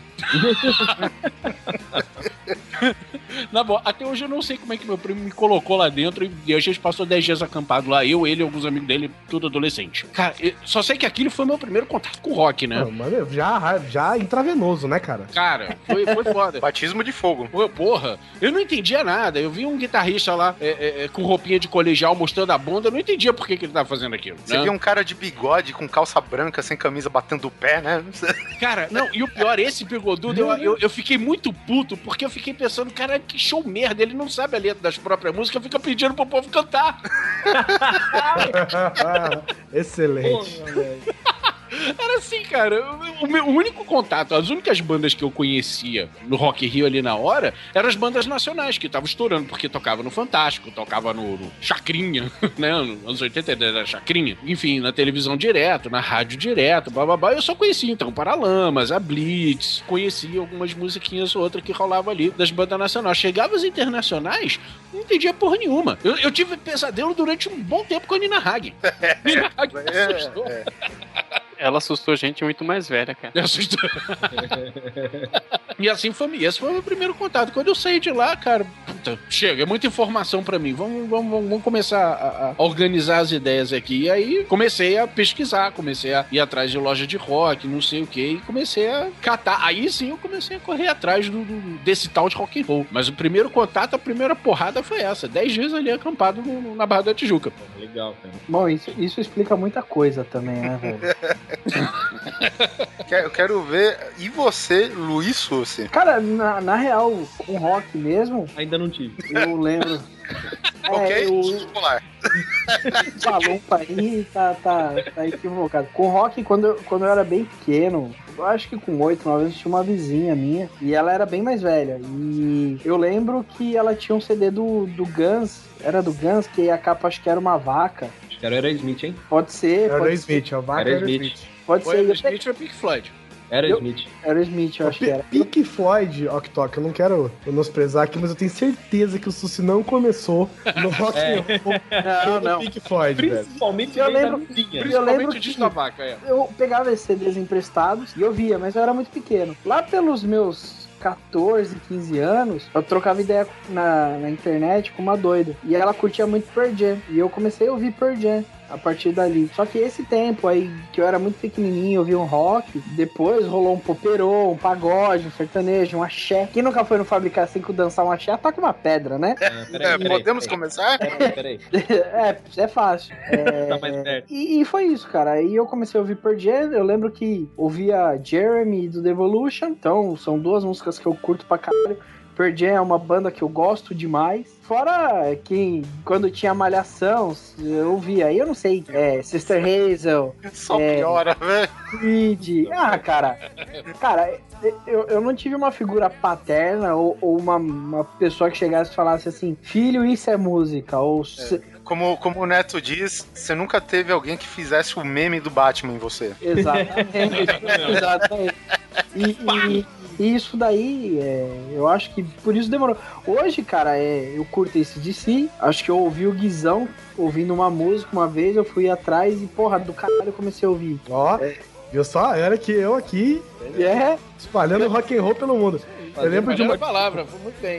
eu lembro de uma vez, rapidinho, eu lembro de uma vez que começou a tocar é, Vermilion Parte 2 na rádio em Bauru. Aí, Vermilion Parte 2 é aquela baladinha, né? Aquela coisinha bonitinha. E eu tinha o CD, né? O Subliminal Verses do Slipknot, que tem essa, essa versão do, do Vermilion. Aí as meninas que estudavam comigo, ai, que adoro Vermilion, porque tocava na novela, né? Ah, eu adoro Vermilion, adoro Slipknot, ai, que banda ótima, não sei o quê. Empresta o CD. Claro. Aí eu, empresto, mas você tá querendo ouvir por Vermilion parte 2? Cê- é melhor você ouvir só Vermilion. Ouve da rádio, grava da rádio. Não, eu adoro Slipknot, não sei o que. Eu falei, beleza. Ela devia Aí- ter se ligado na capa do, do álbum. Não, então, aí eu entreguei o CD, uma semana depois me devolveu, eu falei, "E, curtiu? Pesadinho, né? Ô, Guizão, Guizão. Não Ah, eu- oportunidade de trollar. Foi avisado, pô. Ah, não, não, não, não é pra avisar, não é pra avisar. Ó, eu ainda tava no colégio, e aí chegou, tinha uma, uma menina na minha sala que era muito. Era toda religiosa, toda pudica, toda, né, certinha. E ela dizia que gostava muito de, de filme histórico. Aí ela chegou, em chegou lá no colégio toda empolgada. Ah, minha mãe pegou um filme histórico pra gente ver, não sei o que, chama Calígula. Vi. Vocês conhecem? Ficou na história mesmo. Ficou, a gente ficou calado assim, a gente já conhecia a fama, o ali, olhou um pra cara do outro. É, disse que é muito bom, uma grande produção. Você acha, então vocês acham que eu vou gostar? Olha, eu acho que você vai ficar impressionado. Profundamente encantado. Exato, ó. Assiste e depois conta pra gente. Vai lá, vai, vai na festa. Assiste com a sua mãe. Impressionada é a palavra, cara. Impressionado é a palavra. Cara, eu acho que você vai se impressionar com o filme. Mas só concluindo, aí no final do ano, quando eu tinha 15 anos, eu tinha mudado de colégio. E tinha uma família de um, um amigo meu, que eles eram da Grécia, eles estavam passando uma temporada no Brasil. E aí o cara me mostrou uma banda que chamava System of a Down. Oh, Acho que era lá pelo ano de 2001, mais ou menos. Ah, e desde então, cara, puta, demais. Joguei GTA San Andreas ouvindo System of a Down e. desde- É legal esse negócio de você ter um jogo que te lembra uma música, né? Puta, com certeza. Eu, por exemplo, a música Mama I'm Coming Home do Ozzy, toda vez que eu ouço eu me lembro de The Sims, porque eu jogava The Sims ouvindo o CD No More Tears, né, cara? Mas, mas você fazia aquele esqueminha de colocar quando ligava o rádio? Não, não, não, não. Eu ouvia no, no som mesmo. Enquanto eu jogava jogo sem som e eu ouvia no rádio. Eu tenho isso daí com um jogo, não sei se vocês vão conhecer, chama-se é, Dark Force. Primeiro Dark Forces tinha uma fase de gelo, assim, eu lembro que eu sempre ouvia aquilo lá, eu ouvi- eh, jogava aquilo ouvindo No Prayer for the Dying, do Iron Maiden. Principalmente a música Tail Gunner, cara. E eu escuto aquilo, eu me lembra, tipo, aquele jogo em fases de gelo, assim. Fica nostálgico, Simão, né? Muito nostálgico, cara. Nossa, eu até com vontade de baixar aqui, vou ouvir e instalar de novo. Já que você voltou, Alan Polar, quem que te introduziu? Eita, ferro. É ferro? É ferro mesmo. É, metal. Pô, e falando ferro, foi Iron Maiden, cara. Aí! Engra- engraçado que assim, eu devia ter uns 12 ou 13 anos. Eu tinha, na época, meu primo acho que tinha 9, cara. 9 anos ele já ouvia. E ele gostava muito de Iron Maiden. E a primeira música que eu ouvi foi Power Slave. Só que. Começou bem. Não, começou bem pra caralho. Só que assim, é é uma família um pouco conservadora demais, né? Aí eu fui obrigado a ouvir sobre como aquela música era demoníaca e né, né, né, né. Então, né, dois, três anos depois eu entrei no CTI e aí eu peguei o The Black Album. Ah, eu peguei Black Album, né? eu peguei Iron Maiden, peguei Metallica, peguei Megadeth, Aí comecei a ouvir Pantera. Cara, eu lembro que você tava falando essa história de jogo. Primeiro GTA, cara, aquele que você via de cima. Se você botasse um CD de música dentro, ele tocava as músicas do CD enquanto você jogava. Cara, eu lembro que eu botei Cowboys from Hell. Parece, parece aquele motor tentando pegar, né? Sensacional, cara. E é a música do Pantera que eu particularmente gosto mais, né? Cowboys from Hell. Acho que é a música que fez todo mundo gostar do Pantera. Todo mundo, assim, que curte estilo, pelo menos, né? Eu nem escuto Pantera, que eu nunca ouvi. Cara. Ah, depende, cara. Tem o Cemetery Gates também que o pessoal gosta muito. Que é meio balada, meio pancada, né? Então. Exato. E a Love também, Dislove, né? Isso. Bom, e no final fiquei sobrando eu. Vai começar o histórico do, do Oliver agora. Ah, Puta, então agora era senta minha que. Senta que lá vem história. Segunda Não, é Guerra minha- Mundial. Isso me lembra 1942, cheiro de pólvora pela manhã. Na rádio tocava. É, é, Aquela, aquelas escopetas de um tiro só, né? Que você tem que socar pólvora, jogar a bala redonda. Aí começa o Oliver Pérez. Então, eu estava andando pelos campos de arroz e vi um negão tocando violão no meio dos campos de arroz, no meio da plantação, um escravo. né? Qual é o seu nome, meu filho? Johnson, senhor? Robert Johnson. Não, é bem simples, na verdade. Na verdade, teve um vizinho que chegou de mudança, né? Novo na área. E o cara, com aquele seu super 3 em 1 estéreo Ultra Power, né? Ele obrigou a vizinhança toda a ouvir duas das dos grandes, né? Do, que, que ele tinha no acervo dele, que era o, o Back in Black, do ACDC, e também o Stay Hungry, que a gente mencionou agora, do Twisted Sister, né? Que foi a- o clássico We Are Not Gonna Take It. E acho que provavelmente essas. A, a, a própria Back in Black, né? Com o Brian Johnson nos vocais. Acho que até o primeiro álbum do Brian Johnson, né, Rock? Sim, exatamente. O álbum que trouxe Brian Johnson e foi um, foi, foi um, um desafio foda, né? Sim. Substituir Bon Scott. Não, não é todo mundo que faz isso. Pois é, cara, e foi com isso que eu gostei, cara. Sei lá, acho que são dois álbuns até meio que contemporâneos. Eu tô vendo aqui, o Back in Black, não, não são tão contemporâneos. O Back in Black é de 80 e o Stay Hungry do Twisted Sister é de 84. Ou seja, é mais ou menos nessa, nessa era. Essa era, exatamente. Que por acaso, curiosidade, o Back in Black, se eu não me engano, ainda é até hoje o disco de rock mais vendido de todos os tempos. Caraca, é mesmo. Aham. Tá de parabéns. Aí eu sempre falo pra todo mundo que esse DC cai bem em qualquer lugar, em qualquer hora, cara. Se qualquer coisa que você estiver fazendo, você bota esse DC e vai bem. Agradeço É um homem de ferro hoje, né? Né? É. Bom, voltando na parta, então vamos para as rapidinhas aqui. Durante, a gente já falou do Anthrax, né? Durante o- a sua turnê do Persistence of Time, que eles tinham um prop gigante que era um relógio feito de caveiras e ossos, né? Os, os ponteiros do relógio eram os esqueletos, bracinhos, assim, Uhum. exatamente. Tá na capa do disco. Inclusive, acho que o mesmo relógio, ele tá numa coletânea que chama Moshers, né, do, do Anthrax também. É, enfim, confiram aí o, o relógio, né, e um braço desse relógio, um, um daquelas braços de caveirinha, ele se soltou do relógio e atingiu em pleno show, né, o guitarrista Dan Spitz. Que, bom, enfim, foi um tapão da porra.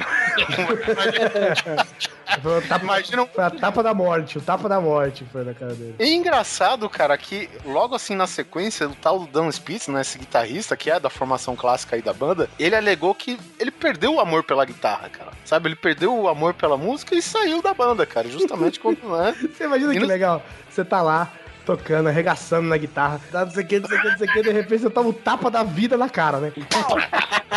Aí o cara tocando, velho, ele toma aquele tapão assim, ele continua tocando, de repente ele vai, ficando, ele vai ficando mais devagar, assim, o que que tá acontecendo, cara, ah, mano? Não vai dar, velho. Começa a chorar, né? Faz biquinho e tudo. Cara, imagina que louco, ela... O que que foi? Ah, não, não, velho, não, não vai dar, velho. Agora, se liga só, isso foi há muito tempo atrás, né? inclusive na turnê do Persistence of Time, que foi lançado em 1990. Agora, eu tava assistindo uns anos atrás, inclusive, quando aconteceu o Reunion, né, da formação clássica do Anthrax, que foi, inclusive, acho que, né, o, o tiro pra a volta do Belladonna, inclusive, né? Você sabe que quando vocês falam Beladona, não vem nenhuma pessoa na mente, senão, né? A própria. Tá, então beleza. Eu achei que era só eu, então tá claro aqui. O Joey Belladonna, cara, é um cara que tem a, a- Ele é meio indígena e meio italiano. E 100% poodle. Mas enfim, aí teve esse reunion, eu- aí eu não tô certo do ano, acho que é 2010, na verdade. E quando eu fiquei sabendo, cara, quando esse guitarrista voltou só pra tocar, né, na- nessa reunião que eles fizeram, ele virou relojoeiro e abriu até uma grife de relógios, cara. Depois de um tapa do relógio da turnê, ele virou relojoeiro, né? A vida dando tapa mesmo. Né? Exatamente, cara, abandonou esse tipo- a banda e foi pra Suíça.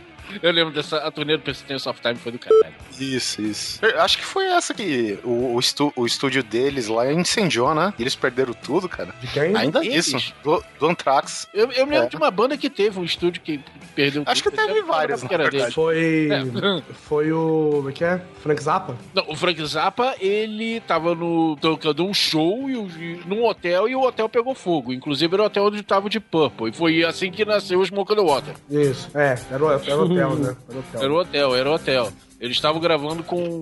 Eles tinham um equipamento portátil, que inclusive o, o equipamento se chamava The Rolling Stone Studio Mobile, parece um negócio desse, porque foi os Stones que, que estrearam aquele negócio. E eles levaram esse estúdio móvel para um hotel para gravar o disco lá. Eles estavam gravando a Machine Head lá. Na época lá, o Frank Zappa foi fazer esse show lá, deu um incêndio do caralho, queimou tudo e foram embora. Aí eles foram levados para outro hotel. E lá no outro hotel, o John Lodge co- compôs a, a Smoke the Water. E é muito louco que a, a música do Deep Purple é exatamente a historinha disso, né, cara? Que louco, né? Pra você ver Exatamente. como é que é fã, né? Tipo, os caras são fã do Frank Zappa. Exatamente. Na verdade, eles ficaram impactados com o desastre, né? Diz a lenda que o, quando eles estavam no ônibus indo embora pro outro hotel, esse hotel onde eles ficavam, ficava tipo assim na beira de um lago, um lago gigantesco. É o Geneva. É, o Gêneva, né? Eu não me lembro o nome do hotel. E quando eu tava indo embora, o John Lord viu assim a paisagem de longe, a, a fumaça gigantesca saindo de dentro do hotel e pairando assim, que nem uma nuvem preta em cima do lago. Daí Smoke on the Water. Ah, né? Ficou com essa imagem na cabeça e aí, pô, lá no outro hotel eles fizeram música. Aqui na, na, na letra tá dizendo que é,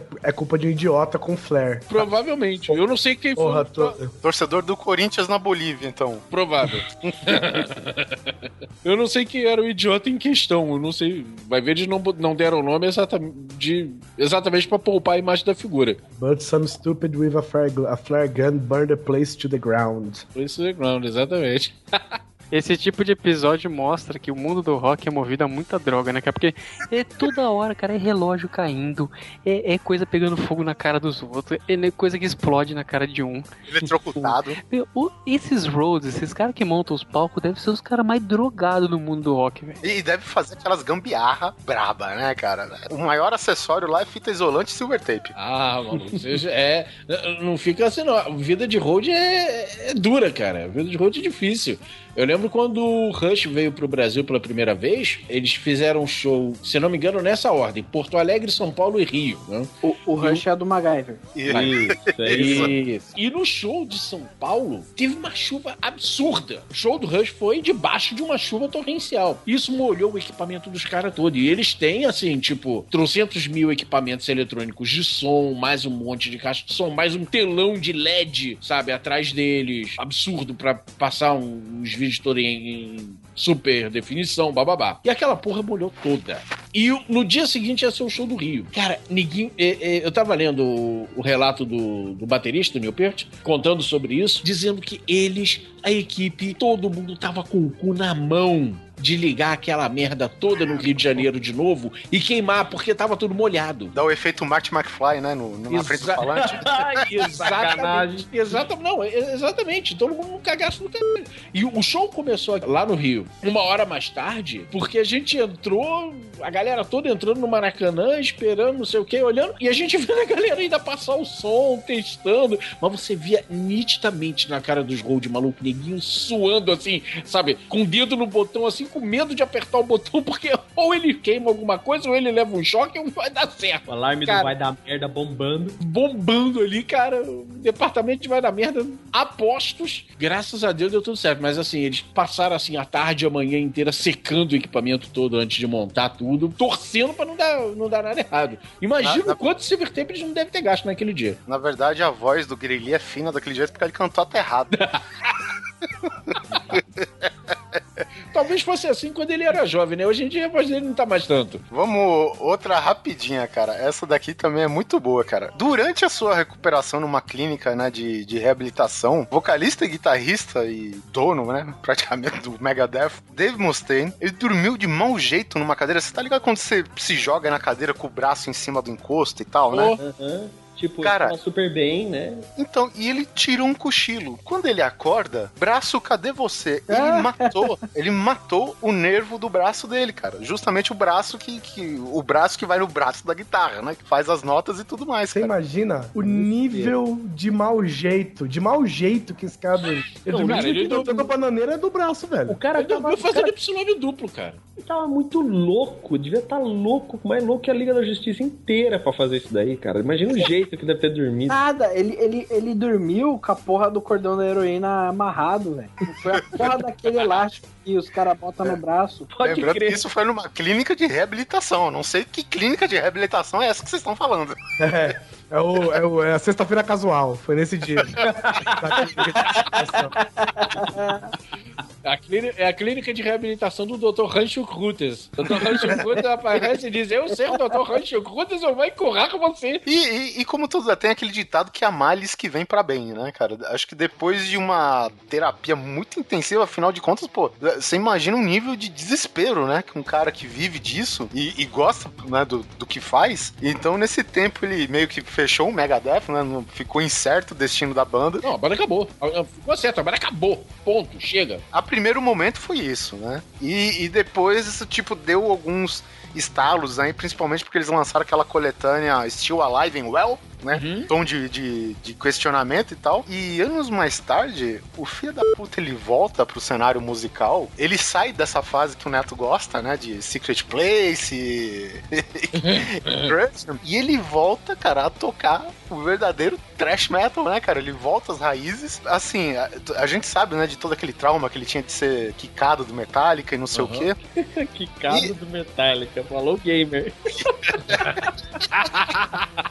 Ele ia ser quicado porque ele tava com lag. Tava com o ping alto, né, cara? muito alto, né? Que nem o Jim Morrison dizia, um pinger muito higher. Mas ele passou o tempo, ele lançou álbuns, né, que todos é sucesso de crítica. E esse dia ele tava folheando um livro, né, que saiu dos 100 guitarristas, os 100 melhores guitarristas do mundo, por um, crítico renomado aí, cara. E o cara tava folhando, pegou as 10 últimas posições, ele ficou preocupado porque ele não tava lá. Aí ele foi pras próximas 10, próximas 10, velho. Ele falou, cara, eu tô fudido, não tô em, pô, eu não tô nos 100 melhores, vou fazer o que da vida?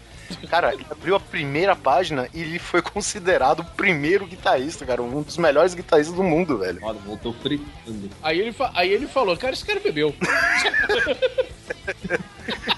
Ah, cara, e ele, ele faz uns negócios muito esquisitos na guitarra, né? Diga de passagem, né, cara? Porque ele usa um espaçamento na mão, cara, que. Espaçamento duplo. Caralho, essa foi horrível. A, a BNT, o espaçamento que ele usa. Cara, a- a- mas a história do, do- da saída do Mustaine é um. É, é um caso à parte da história do rock, né, cara? Acho que ninguém foi demitido de lugar nenhum do jeito que ele foi. É uma, uma coisa absurda. Uma coisa absurda. Você estar em. Vamos dizer assim. Estamos todos em São Paulo, tá? Vamos botar aqui no, no- no terreno aqui é, brasileiro. Imagina você aqui em São Paulo, bêbado, trêbado, assim, doido de linguiça calabresa, jogado na vida, né? E aí, neguinho te coloca no, no, no ônibus. A roupa do corpo, o equivalente a 10 reais, 20 reais no bolso, e uma carta, e te manda pro Acre. Cara, e você, você só acorda de ressaca no Acre com esses 20 reais no bolso e você pega uma carta dos seus amigos e lê. É, então, cara, desculpa, é, não dava mais pra tocar com você, porque você bebe e briga demais, bebe demais e briga demais, então a gente tá demitido da banda e te, mand- te mandamos pra longe, tá? Beijo, se Sem pode ressentimento. Exatamente, beijo me liga. E é engraçado, né? Que ele voltou lá pra Los Angeles, né? E nessas ressacas dele tem um, um baixista no andar de baixo que acordou ele com aquela linha de baixo, né? Do, do Van Halen, o. Run with the Devil. Run with the Devil, exatamente, que é bom, bom, Aham. bom, bom.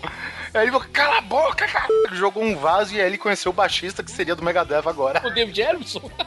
É, essa é a história, velho. Muito decente, cara. Cala a boca, porra, não, não cala não. Vem aqui que eu vou falar uma banda contigo. Desempregado, não fazendo nada. Você tá Você aí. também. Bom, outra aqui, eu não sei se o Octok conhece mais essa daqui, mas também é outra, outra das lendas do rock que diz que o Led Zeppelin, em 69, se hospedou num hotel em Seattle. E vai lá saber que tipo de hotel, porque era um hotel que diz que um lado você dava pra pescar pra um lago. Era o hotel, era o hotel diadema. Eu Toca falei o trechinho. Lago, não córrego. Tá, tá com trechinho de novo. E surgiu a história de que foi uma grupo foi simplesmente penetrada por um peixe. Sim, essa história é famosa. Se é verdade ou não, eu não sei. Mas essa história é conhecida. É uma lenda, né? É uma lenda. É uma lenda, é uma lenda, é uma lenda. Cara, o Jimmy Page era muito louco, viu, nessa época. É que hoje a gente olha pro Jimmy Page, aquele bom velhinho, todo Suas madeixas respeitável, brancas. suas Cagado. madeixas brancas, né? Sir Jimmy Page, bababá. Você não acredita as merda que ele já fez. Aliás, o Jimmy Page, ele, ele foi um escroto, cara, desde o início, né? Porque antes de tocar no Led Zeppelin, antes de fazer o Led Zeppelin, ele entrou no Yardbirds. E, e como é que ele entrou no Yardbirds? Ele já era amigo da galera do, do Yardbirds e já foi chamado antes pra entrar na banda. Só que ele disse: não, eu tô ganhando minha grana como músico de estúdio, não quero, porra. Vocês se fodam aí, ramando, é, é, é, fazendo show por aí. Cara, aí um dia ele resolveu ir num show do Yardbirds. E foi aquele, aquele dia, aquele dia que nada dá certo pras pessoas. Pois é, foi o dia que nada deu certo pro Yardbirds, cara. O vocalista parece que encheu a cara. Na terceira música ele caiu em cima da bateria, não acordou mais. O baixista vomitou no, no, no palco. Olha, ninguém deu certo. Foi uma merda do caralho. Todo mundo saiu vaiado, todo mundo saiu carregado do palco. Aí o, o Jeff Beck virou pra. Que, que era o guitarrista na época, virou pro Jimmy Page, porra, Jimmy, desculpa, nosso show normalmente não é assim, não, não é o tipo de coisa que a gente faz, a gente é mais profissional que isso. O Jimmy Page olhou assim, cala a boca, porra, isso foi divertido pra caralho, eu quero tocar com você, Posso me juntar? É, é por aí. Vamos. Porra, porra, tá bom, eu quero entrar. It's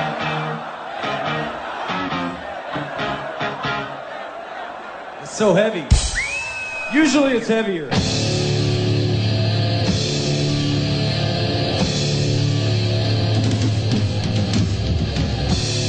Bom, outro caso também, cara, isso já é muito bizarro, cara, porque tem aquelas bandas de black metal, né, cara, que puta que pariu, velho, faz faz mal só de ouvir falar, né, cara. O Mayhem, que é umas bandas, é uma das bandas aí as mais tradicionais do, do black metal, junto com o Venom e, enfim, outras, mas o Mayhem é mais pela, pela reputação fora do setor musical, né, cara, porque entrou um vocalista autodenominado Dead, né, ou morto, que o cara simplesmente se mata, né, em determinado ponto aí da carreira dele, com um tiro de escopeta na cabeça. O outro integrante vê aquela cena, tira a foto e que vira a capa do próximo álbum. Que beleza. Que legal. Amizade é isso, né, cara? Foi aquele que foi classificado pra toda a família? Exatamente. Bom, e aí passa um, um tempo e, tipo, o baixista mata o guitarrista, mas não veio ao caso, né? Vem cá, eh, não era o Mayhem, eu não me lembro agora qual banda que é, posso estar falando besteira. Eu Mas- também não vou saber informar, porque black metal é uma das coisas que eu não gosto. Pois é. Ah, tinha uma banda, eu acho que era o Mayhem, pode ser outra, tá? Existe uma grande possibilidade de ser outra, mas tinha uma banda dessas que tinha. dizia a lenda de que os integrantes tinham feito um acordo pra quando chegassem à idade de Cristo, todos iam cometer suicídio. Dayside. Era o Dayside? Dayside, que era, na verdade, é, não era black metal, death metal, né? Que os caras se chamavam, mas, enfim. Ah, cara, é tudo Tá logotipos categoria, né? espinhoso, vai. É. aqueles logotipos espinhosos que se você pega ali no logotipo dá tétano. É, é, vem por aí. É, que é toda essa linha, tem também aquele Possessed, né? Que é- Possessed. Cara, Possessed. Tá aí, sabe de quem saiu do Possessed? Larry Lalonde, guitarrista do Primus. Mas ele saiu de boa ou ele tá possesso com isso? Acho que a banda ficou possessa com ele. É, o espírito passou pro baixista do Primus, né, cara? Porque é um negócio de louco aquela coisa. Detalhe, o Les Claypool, baixista do Primus, também saiu de uma outra banda dessa de porrada, Blind Illusion. Olha só. E ele, inclusive, ele fez. O, o Les Claypool, ele fez. Ele fez audição pra entrar no Metallica, né? Quando o Newsted saiu. Pois é, cara. é- é- Foi uma das é um negócio esquisito, né? Isso era uma mas nada a ver da história, cara. Eu não sei por que, que ele foi. Na verdade, nem, acho que nem ele sabe. Se você perguntar hoje por que, que ele foi, ele vai dizer, não, sei. Não sei onde é que com a cabeça. Agora, cara, tem um cara que ganha de tudo isso aí, velho. Que eu não É. sei se vocês chegaram a conhecer. Um sujeito que atuou bastante naquela área do, do punk rock, né, estadunidense. E, cara, que ele chama Didi Allen, cara. É, esse cara, a primeira vez que eu ouvi falar desse cara foi através, eu não sei nem se o Pedro da taverna lembra disso, mas a primeira vez que eu ouvi foi através do, do Pedro. Ele falou: Cara, esse Didi Allen é um louco do caralho. O cara, velho, ele fazia as performances tudo em, sabe, clubinho, botequinho, essas coisas, barzinho. Ele cara, apesar de muita gente ficar de olho nas bandas, porque era assim, ninguém conhecia as bandas que ele tocava, mas conheciam ele, né? De tão bizarro que, que era. Mas o cara, ele tocava pelado, o seu pinto grande de um centímetro duro, né? Que era um negócio bizarro pra caralho. Cagava no palco, esfregava na cara, tacava na plateia. É. Era um autêntico chimpanzé na jaula. É o macaco Tião, né?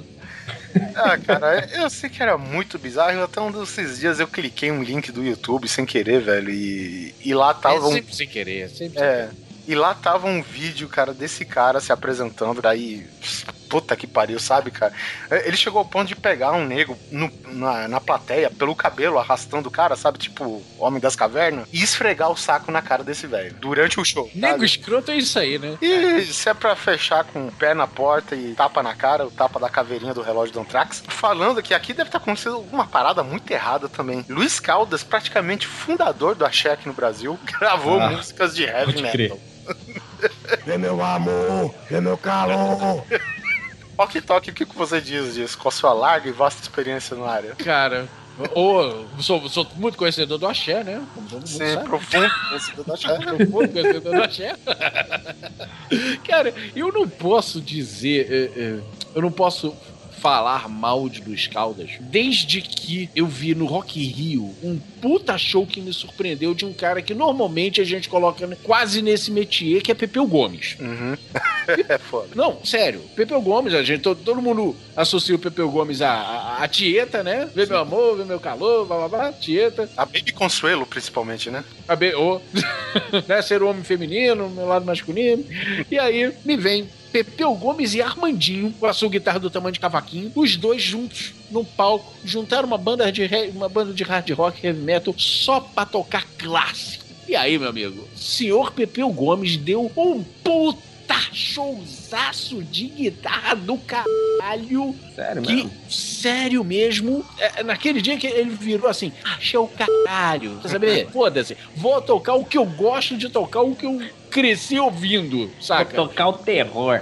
Vou tocar o terror nessa porra. E aí ele só mandou clássico, só mandou Purple, só mandou LED. E, cara, puta showzaço. Mandou até uns daqueles virtuosos lá, um Steve Vai, às vezes, um Satriani. E quer saber? Essa galera toca, às vezes, mu- muita gente assim, escolhe esse estilão mais comercial pra ganhar dinheiro. Então, cara, vai que Luiz Caldas um dia deu a louca nele, vamos tocar o que eu gosto. E aí ninguém nunca ia morrer sem saber que o Luiz Caldas gosta de heavy metal. E aí? É, e nem, e nem só isso, né? Eles, eles tocam também o que é da, da cultura deles ali, né? É, é. uma imagem da, da, da- refletindo a cultura de onde eles vivem, do, do- da região que eles vivem e tal, mas não necessariamente eles não têm influências, né, cara? Exatamente. Cara, o outro exemplo disso que eu fiquei impressionado, ainda adolescente, morando com meus pais, meus pais vendo televisão, e eu cheguei... da- 1950. É, bem por aí. Ah, televisão preto e branco ainda, inclusive. Valvulada. Valvulada. Cara, chegando em casa, meus pais vendo, uma, vendo alguma coisa na televisão e tinha uma banda lá, um negão tocando um soulzaço, assim, fancaço, sabe? É, tipo, tipo Motown da vida. Soulzaço maneiro. Aí eu parei ali pra ver com eles, não sei o que. Acabou a música, entrou o comercial. Você está assistindo Raça Negra ao vivo. O what? Como assim? É que, hein?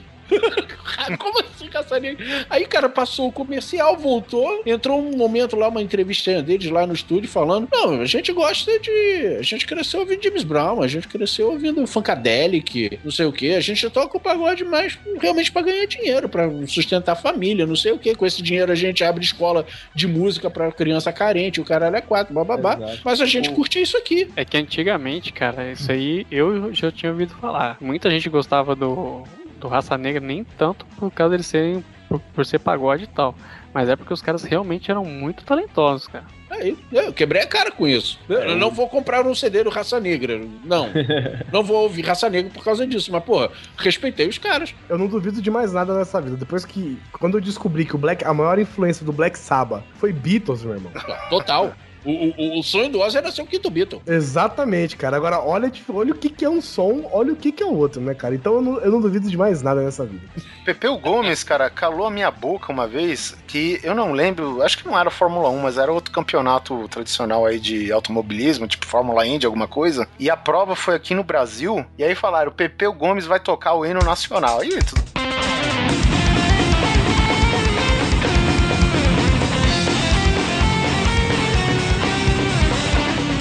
Começou a rir, não sei o que, justamente que nem o Octok lembrou aquelas musiquinhas idiota do Pepeu Gomes, né?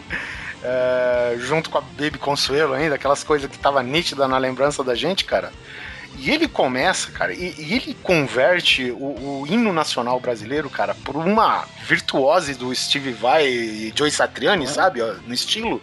E que todo mundo ficou de queixo caído, velho. Sabe? O cara fazendo ao vivo pendurado num guindaste.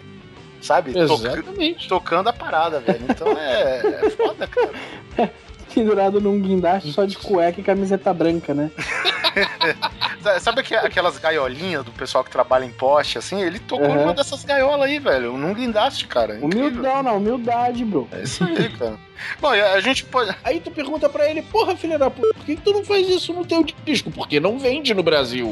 Exatamente. Né, exatamente. O Edson, daquele Edson Hudson lá, dupla sertaneja, o cara é metaleiro, metaleiro mesmo, sabe? O cara curte mesmo. Tanto que é, eu fui naquelas é, festas de peão de cidade do interior, lá do vilarejo de onde eu vim, lá do condado, em Pirassununga.